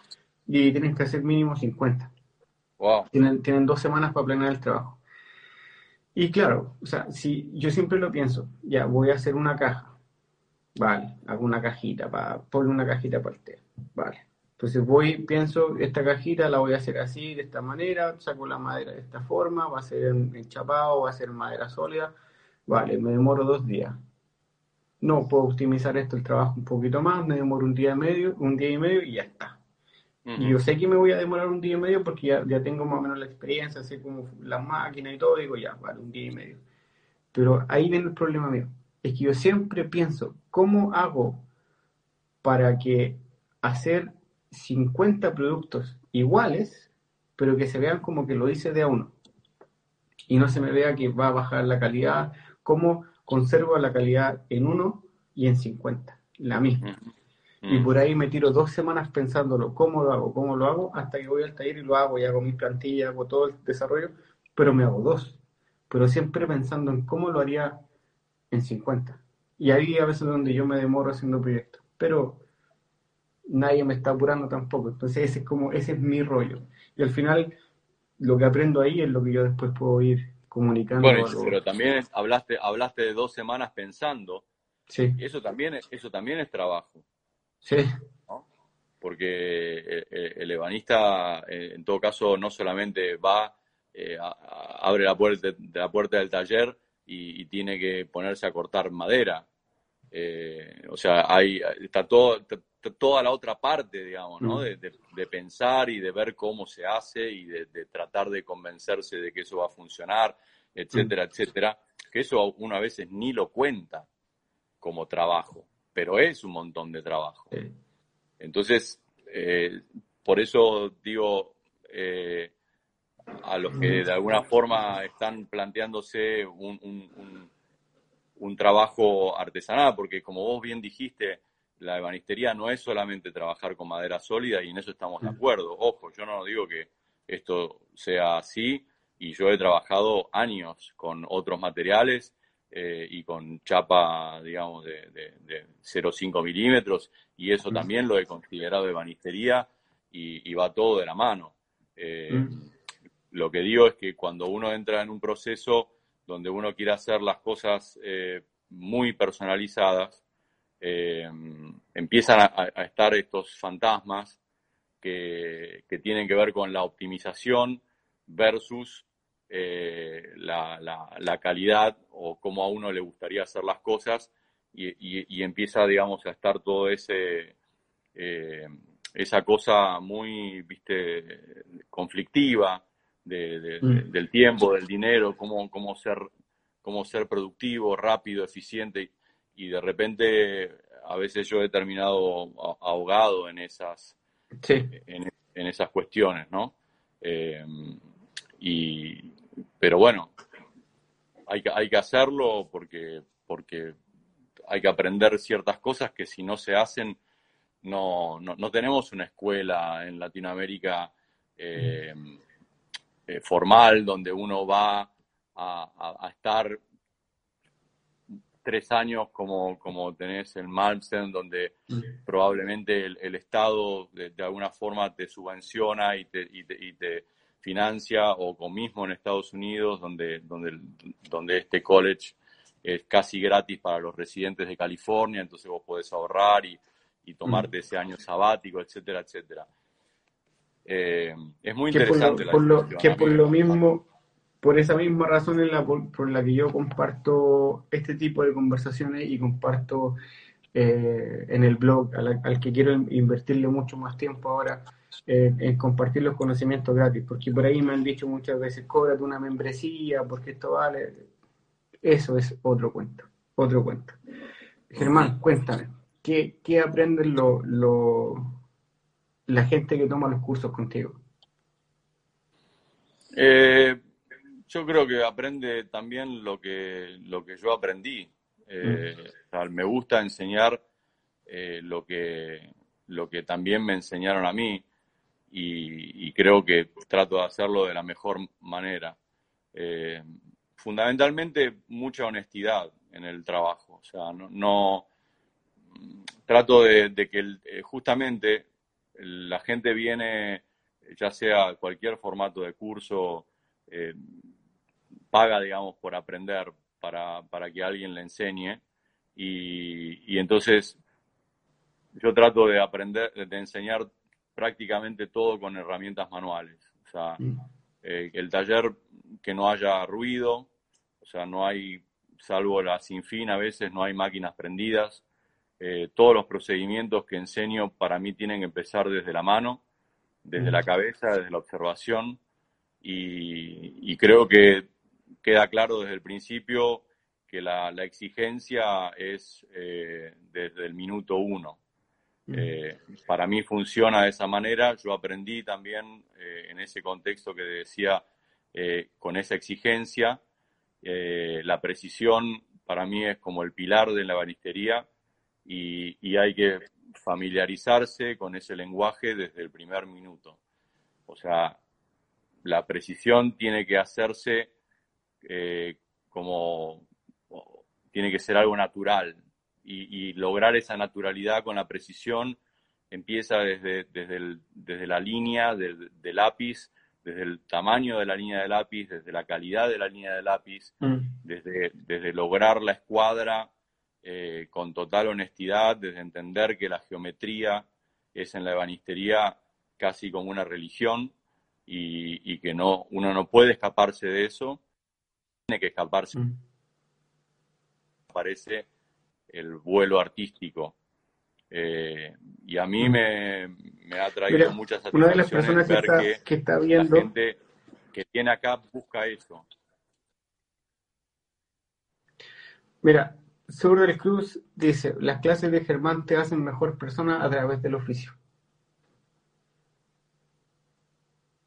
Ah, Sur del Cruz.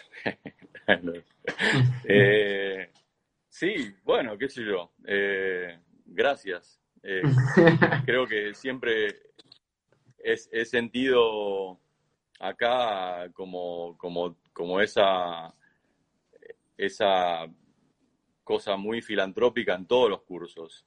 Eh, mm. Para mí, creo que transmito una, sin, querer porque me, sale naturalmente. Mm. dígame.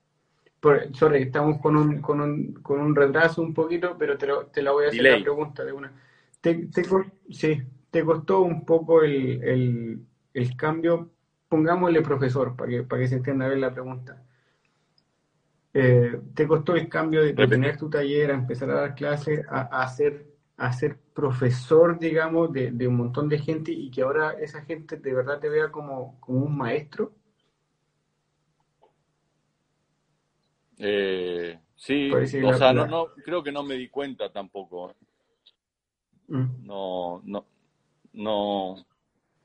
Eh, es, es, es, un, es un título que, que siempre eh, me, suena me suena raro, pero que, pero que, que, asumo. Mm. Eh, porque, porque no me costó darlo a, a, quienes me enseñaron. O sea, no es que yo dije, ah, solo, solo Krenov puede ser un maestro.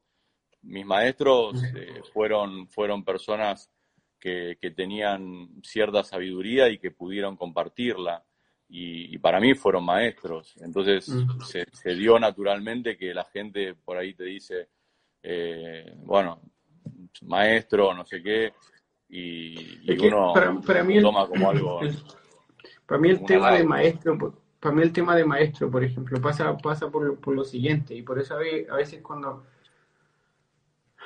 a mí me cuesta asimilar cuando gente de, Chile me dice que yo soy un referente, yo mm. estando tan lejos, yo sé que, trato de aportar y lo que tú me decías en un principio, eh, que el granito de arena que trata de aportar sea notado, yo, yo lo agradezco mucho y, valoro mucho que, diga alguien que, se nota, pero cuando uno dice, él fue mi maestro, es que, es que lo que yo enseñé, hay alguien que lo aprendió de la manera que yo enseñé y después lo va a volver a transmitir de la manera que lo aprendió de parte mía.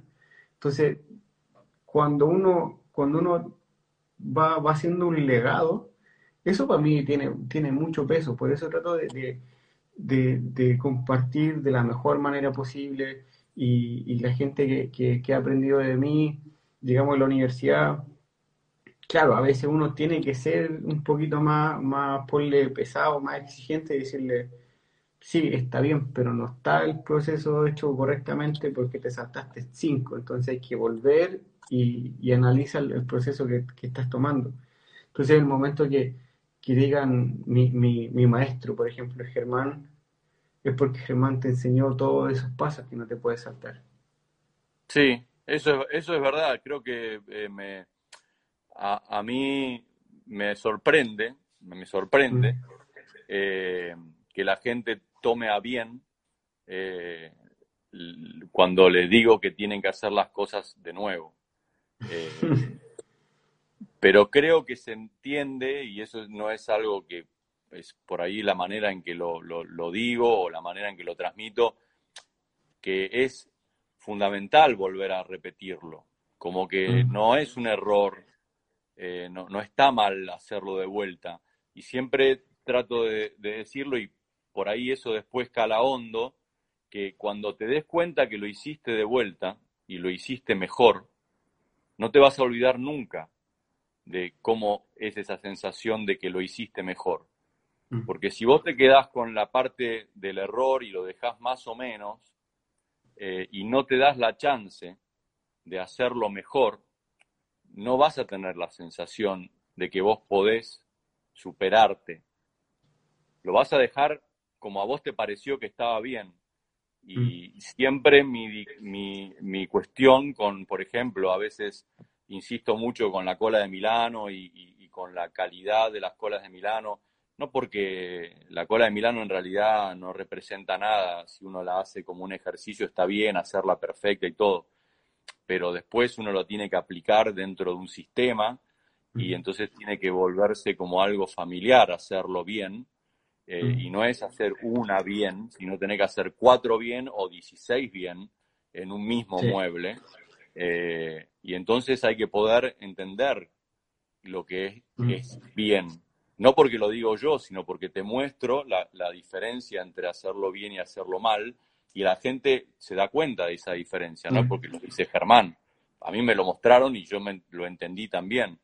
Entonces, creo que cuando te digo, bueno, hacelo de vuelta y lo haces de vuelta y lo haces bien, la gente eso lo, mm. lo, vive como muy positivamente. Y capaz que por eso dicen, bueno, eh, lo hacen, como, como, como dice Loli, eh, la nombro, es mm. obvio, eh, que, que se sienten mejor personas. Y he estado en ese lugar y yo también soy mejor persona con mis alumnos porque aprendo un montón de, esa, de esa satisfacción que también ellos logran en eso.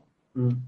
Germán, la disciplina que tú aprendiste, por ejemplo, en, en Alemania, la metodología de trabajo que tuviste en Alemania, la metodología de trabajo que, aprendiste en la escuela de Creno, más quizá al estilo americano, que por ahí es un estilo sueco americanizado en, en eh, Estados Unidos, en esta escuela que se desarrolló para hacer un, un centro de estudio de la madera, es aplicable en Sudamérica, es aplicable en Argentina, es trascendente a, un, tema cultural.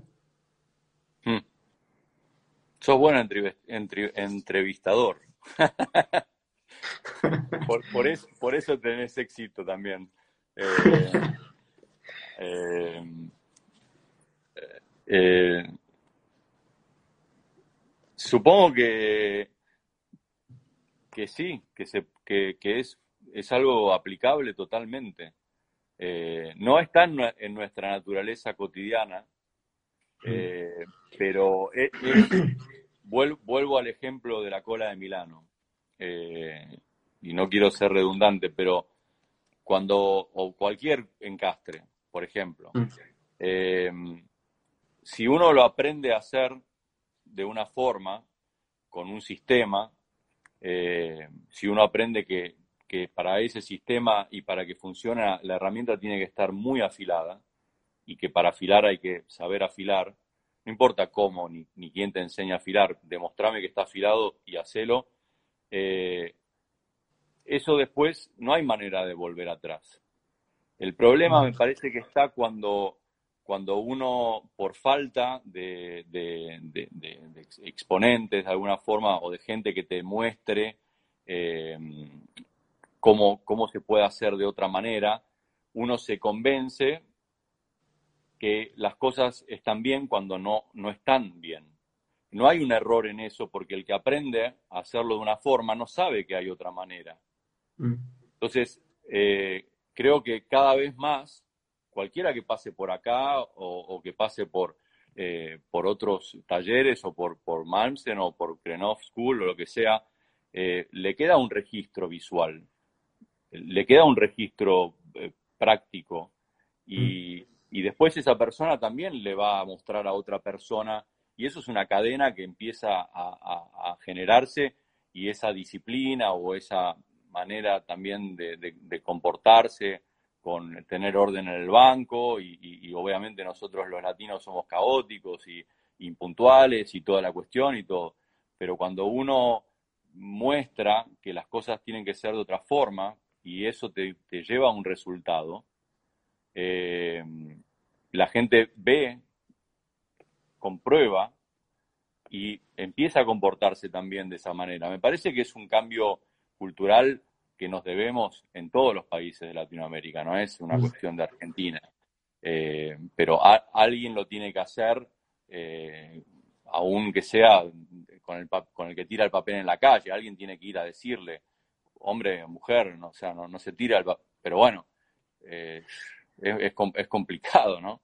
Eh, uno aporta, como, como te decía, aportás tu grano de arena desde el lugar que le toque y, creo que la gente lo, valora mucho, como, como, la gente valora mucho el trabajo que haces vos y, todas estas referentes que, vos nombraste y entrevistaste, porque ven algo que, marca un, precedente y es un, referente a seguir. Aunque uno no se crea nada, pero, pero se empieza por, por esos detalles. Y creo que mm. funciona, sobre todo eso, funciona. Y sí, yo, yo soy un convencido de eso, por eso, eh, a ver, no quiero, ser, no quiero ser autorreferente, pero por ejemplo, la, la información que está en mi blog eh, y no, quizás no me lo han dicho a forma de, crítica, pero, pero convengamos que varias personas me han dicho, digamos unas 10, 15 personas me han dicho que, que la información que está ahí es muy básica. Eh, y yo así como, ya, está bien, pero es que yo, yo no escribo el, el blog para enseñarle a unos pocos. Yo quiero poder abarcar la mayor cantidad de gente posible, se dediquen o no se dediquen a la ebanistería o su, o su, norte sea, sea ser ebanista. ¿A qué voy?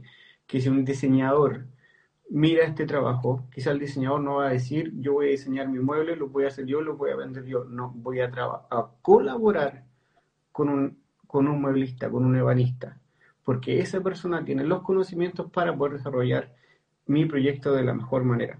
Porque yo soy un convencido de que, por ejemplo, la, la, la empresa Pepe Mabler de, Dinamarca, el, principio que tuvo esa empresa fue así. Las sillas que, que, son famosas alrededor de todo el mundo de Wegner, Wegner es arquitecto, tenía un pasado, él estudió mueblería como en el liceo y después fue arquitecto y, por ahí quería hacer muebles, pero llegó a una mueblería donde solamente ellos eran capaces de desarrollar los muebles de ellos. Mm. Entonces, él diseñaba a, favor del oficio. Y eso es lo que yo trato de, de, poder, ojalá, inculcar y meter en el chip de algunos que cómo diseño, cómo trabajo a favor del oficio. Entonces, para mí, la información que yo trato de compartir, quizás es básica, sí, pero yo siento que es aquí abajo donde falta un montón acá arriba ya está bien desarrollado. Hay, hay gente que está acá arriba y ha llegado de alguna u otra manera. Pero el nivel de abajo, eh, esa base es la que yo siempre trato de, de, inyectarle un poquito más de información. Porque es como lo, lo, que tú decías, Germán. O sea, y por eso te hice esa pregunta, porque tú tuviste 15 años de experiencia.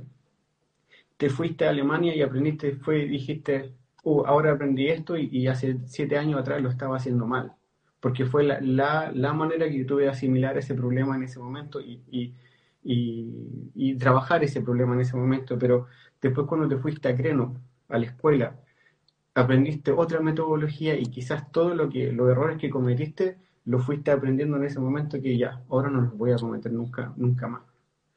Entonces, de esa manera trato de, de trabajar yo el, blog y, esa es mi manera que, que de la que trato de, de, de aportar. Mira, hay alguien que escribió algo acá. Sebastián, más allá de ser un buen entrevistador, es un sudamericano convencido de sus raíces y eso, y eso es humildad y reflejo de la historia.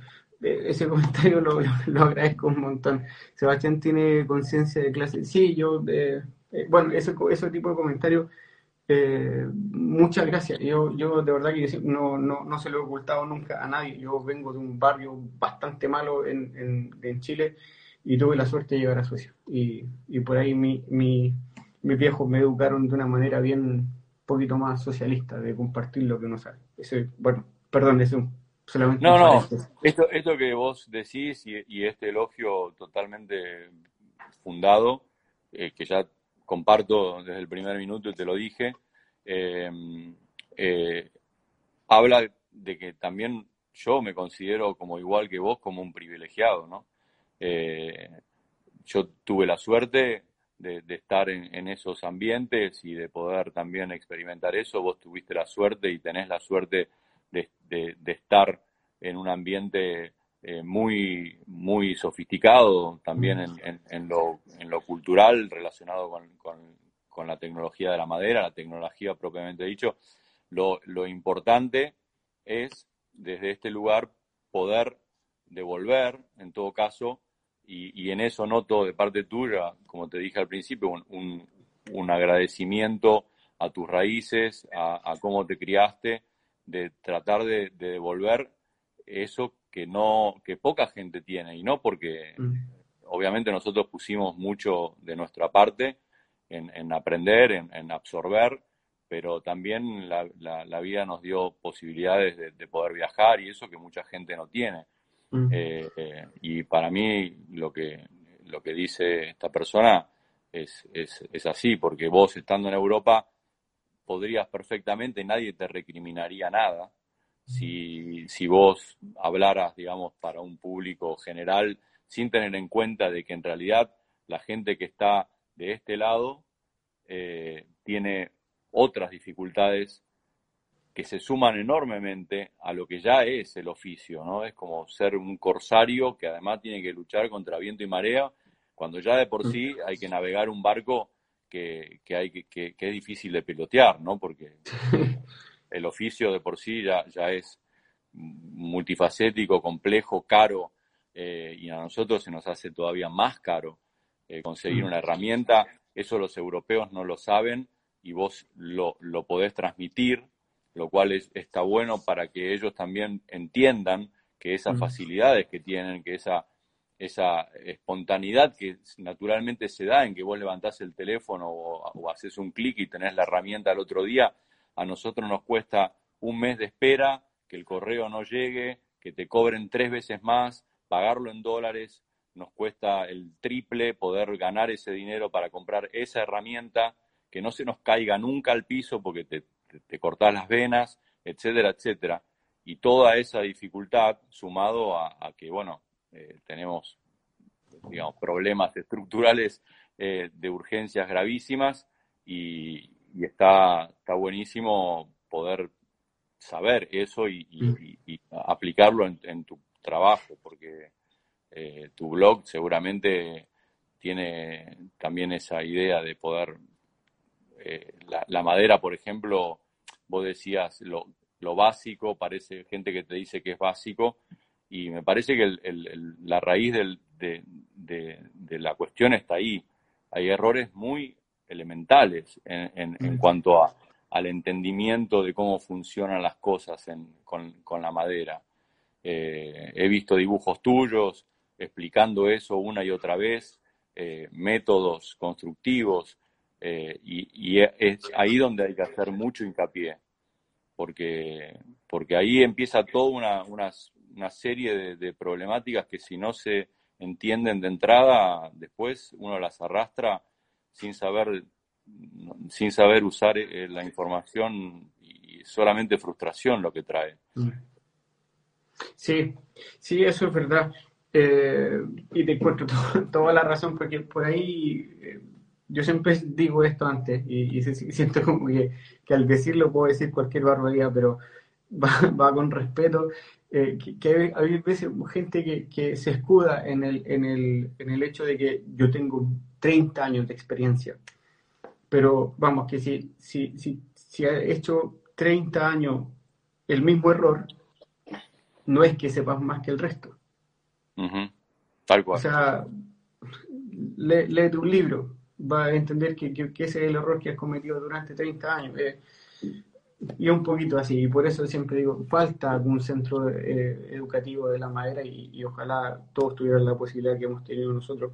Eh, quiero darle un saludo especial a, Francisco Ditborn, que, escribió acá, que tiene una pieza mía, yo lo visité en el Museo Taller en Santiago, en Chile, ah, gente que está en Chile y tiene, y tiene la posibilidad de, cuando, porque ahora está todo remodelándose, cuando tengan la posibilidad de visitar el Museo Taller, vayan, porque es una experiencia que, de la que no se van a, arrepentir. Y, cuando estuve allá visitándolo, yo tenía una cajita que, fue la que le regalé a la, a la presidenta de Chile y al, rey de Suecia, y, lo, la miró y todo, y, fue, en ese momento fue como lo, correcto que le dejé la pieza en el taller.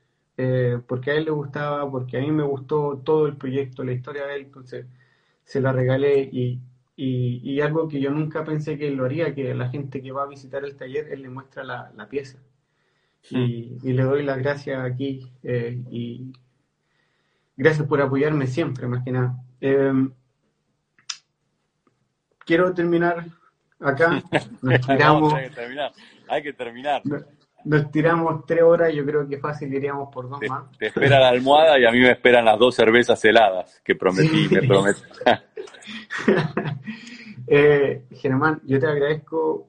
Eh, yo soy, yo soy un, independiente del partido político que, que Pepe Mujica tenga y de la fama que tenga o no tenga en Uruguay, qué sé yo. Yo soy una persona convencida del del, del, tiempo. Yo valoro el tiempo que, que, uno invierte en todas las cosas y, y, que te hayas tomado un día entero, por así decirlo, y una tarde y tres horas conversando conmigo para compartir esto con la gente, eh, te lo agradezco mucho. Yo eh, ese, ese tipo de gesto yo lo valoro más que cualquier otra cosa. Y nada, te agradezco por compartir conmigo y por compartir con, con la gente, que, que al final eh, yo sé que hay muchos que, estaban esperando esta charla y... No sé, ¿hay alguien, ¿hay alguien ahí todavía? Sí, sí, yo, yo he mirado y, y, no ha bajado no ha bajado de las 80 personas. Creo que en un momento había como 150 mirando, pero después nunca bajó de las 80. Entonces, eh, sí, eh, yo sé que hay mucha gente que está esperando la, este espacio contigo, hay mucha gente que aprendió de tu experiencia, de tu de tu tremenda historia, porque tienes tremenda historia y un montón de experiencia y un montón de, de oficio y conocimientos para poder compartir. Eh, hay harta gente en Argentina que me pregunta dónde tomar curso y los mando a tu taller o al de, o al de Hernán y siempre les digo, mándale saludos de mi parte. Así que espero que en algún momento cumplan con eso y te manden los saludos de parte mía. Sí, y, también espero que en algún momento, eh, espero por vos y espero por mí, eh, cruzarnos eh, personalmente, eh, porque estaría buenísimo que esto pueda ser también una charla de, de, café entre amigos y con unas cervezas y qué sé yo, y poder divagar también. Eh, hoy, dijimos, hoy, dijimos que no íbamos a quedar con el mate, pero cuando hay Argentina te voy a cobrar el Fernet. No, bueno, sí, ahora es la época, la, época del Fernet a full. Eh, empezó la temporada oficial de Fernet ya para mí el fin de semana pasado. Eh, ahora, también a mí me, me, debo un viaje a Chile. Mm. Eh, tengo una muy buena relación con todas las personas que han pasado por el taller. Un agradecimiento profundo por, por esa tenacidad que tienen eh, tus compatriotas de, querer aprender. Eh, me, ha sorprendido muchísimo desde el minuto uno, empezando por Pato, y, eh, o sea, fueron también los que de alguna manera impulsaron este, este, formato de workshops intensivos que, que también gustó tanto. José, bueno, en fin, Sergio, y después muchos que vinieron y eso que vos decías, decidieron cruzar la cordillera eh, con, con, una, con una ansia de, aprender y, siempre con una buena onda increíble. Eh, así que me debo porque después todos dicen, no, vení cuando vengas acá y qué sé yo. Bueno, han, han pasado un par de oportunidades donde estuvimos a punto de cruzarnos en algún, en algún curso o, un seminarios ahí organizado. Eh, allá en, una universidad eh, mm. por Jocelyn y que al final no se dio, pero bueno, en algún momento mm. se va a dar.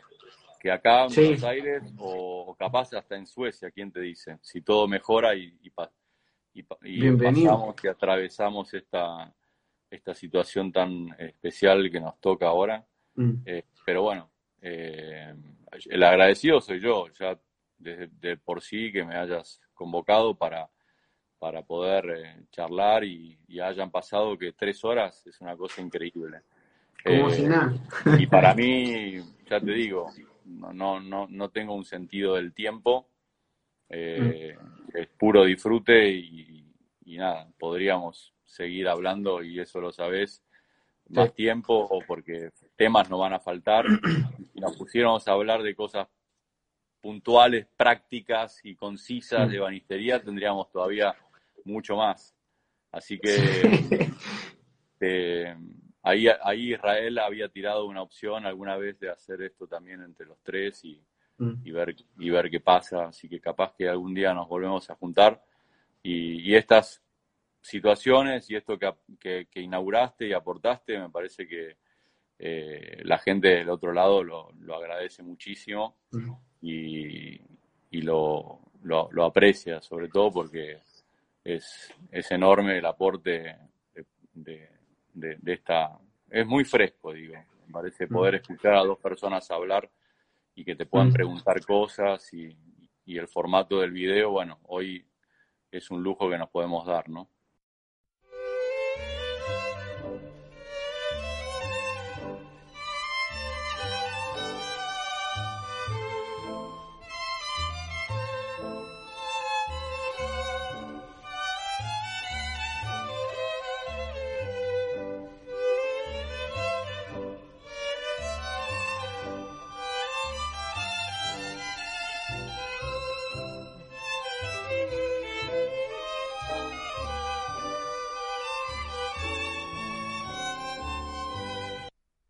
Esta fue la linda historia de Germán Plessel.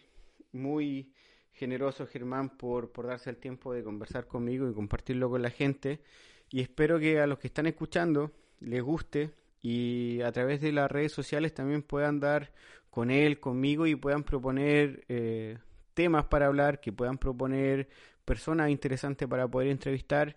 Eh, voy a tratar de arreglar el audio de, también de las otras entrevistas que hice. Hay algunas que, son un poquito complicadas de arreglar, pero voy a tratar de, de arreglarlo para que, para que también puedan estar aquí en Spotify. Los que quieran compartir, que lo compartan y ojalá les sirva. Con eso terminamos, gente. Hasta la próxima. Chao.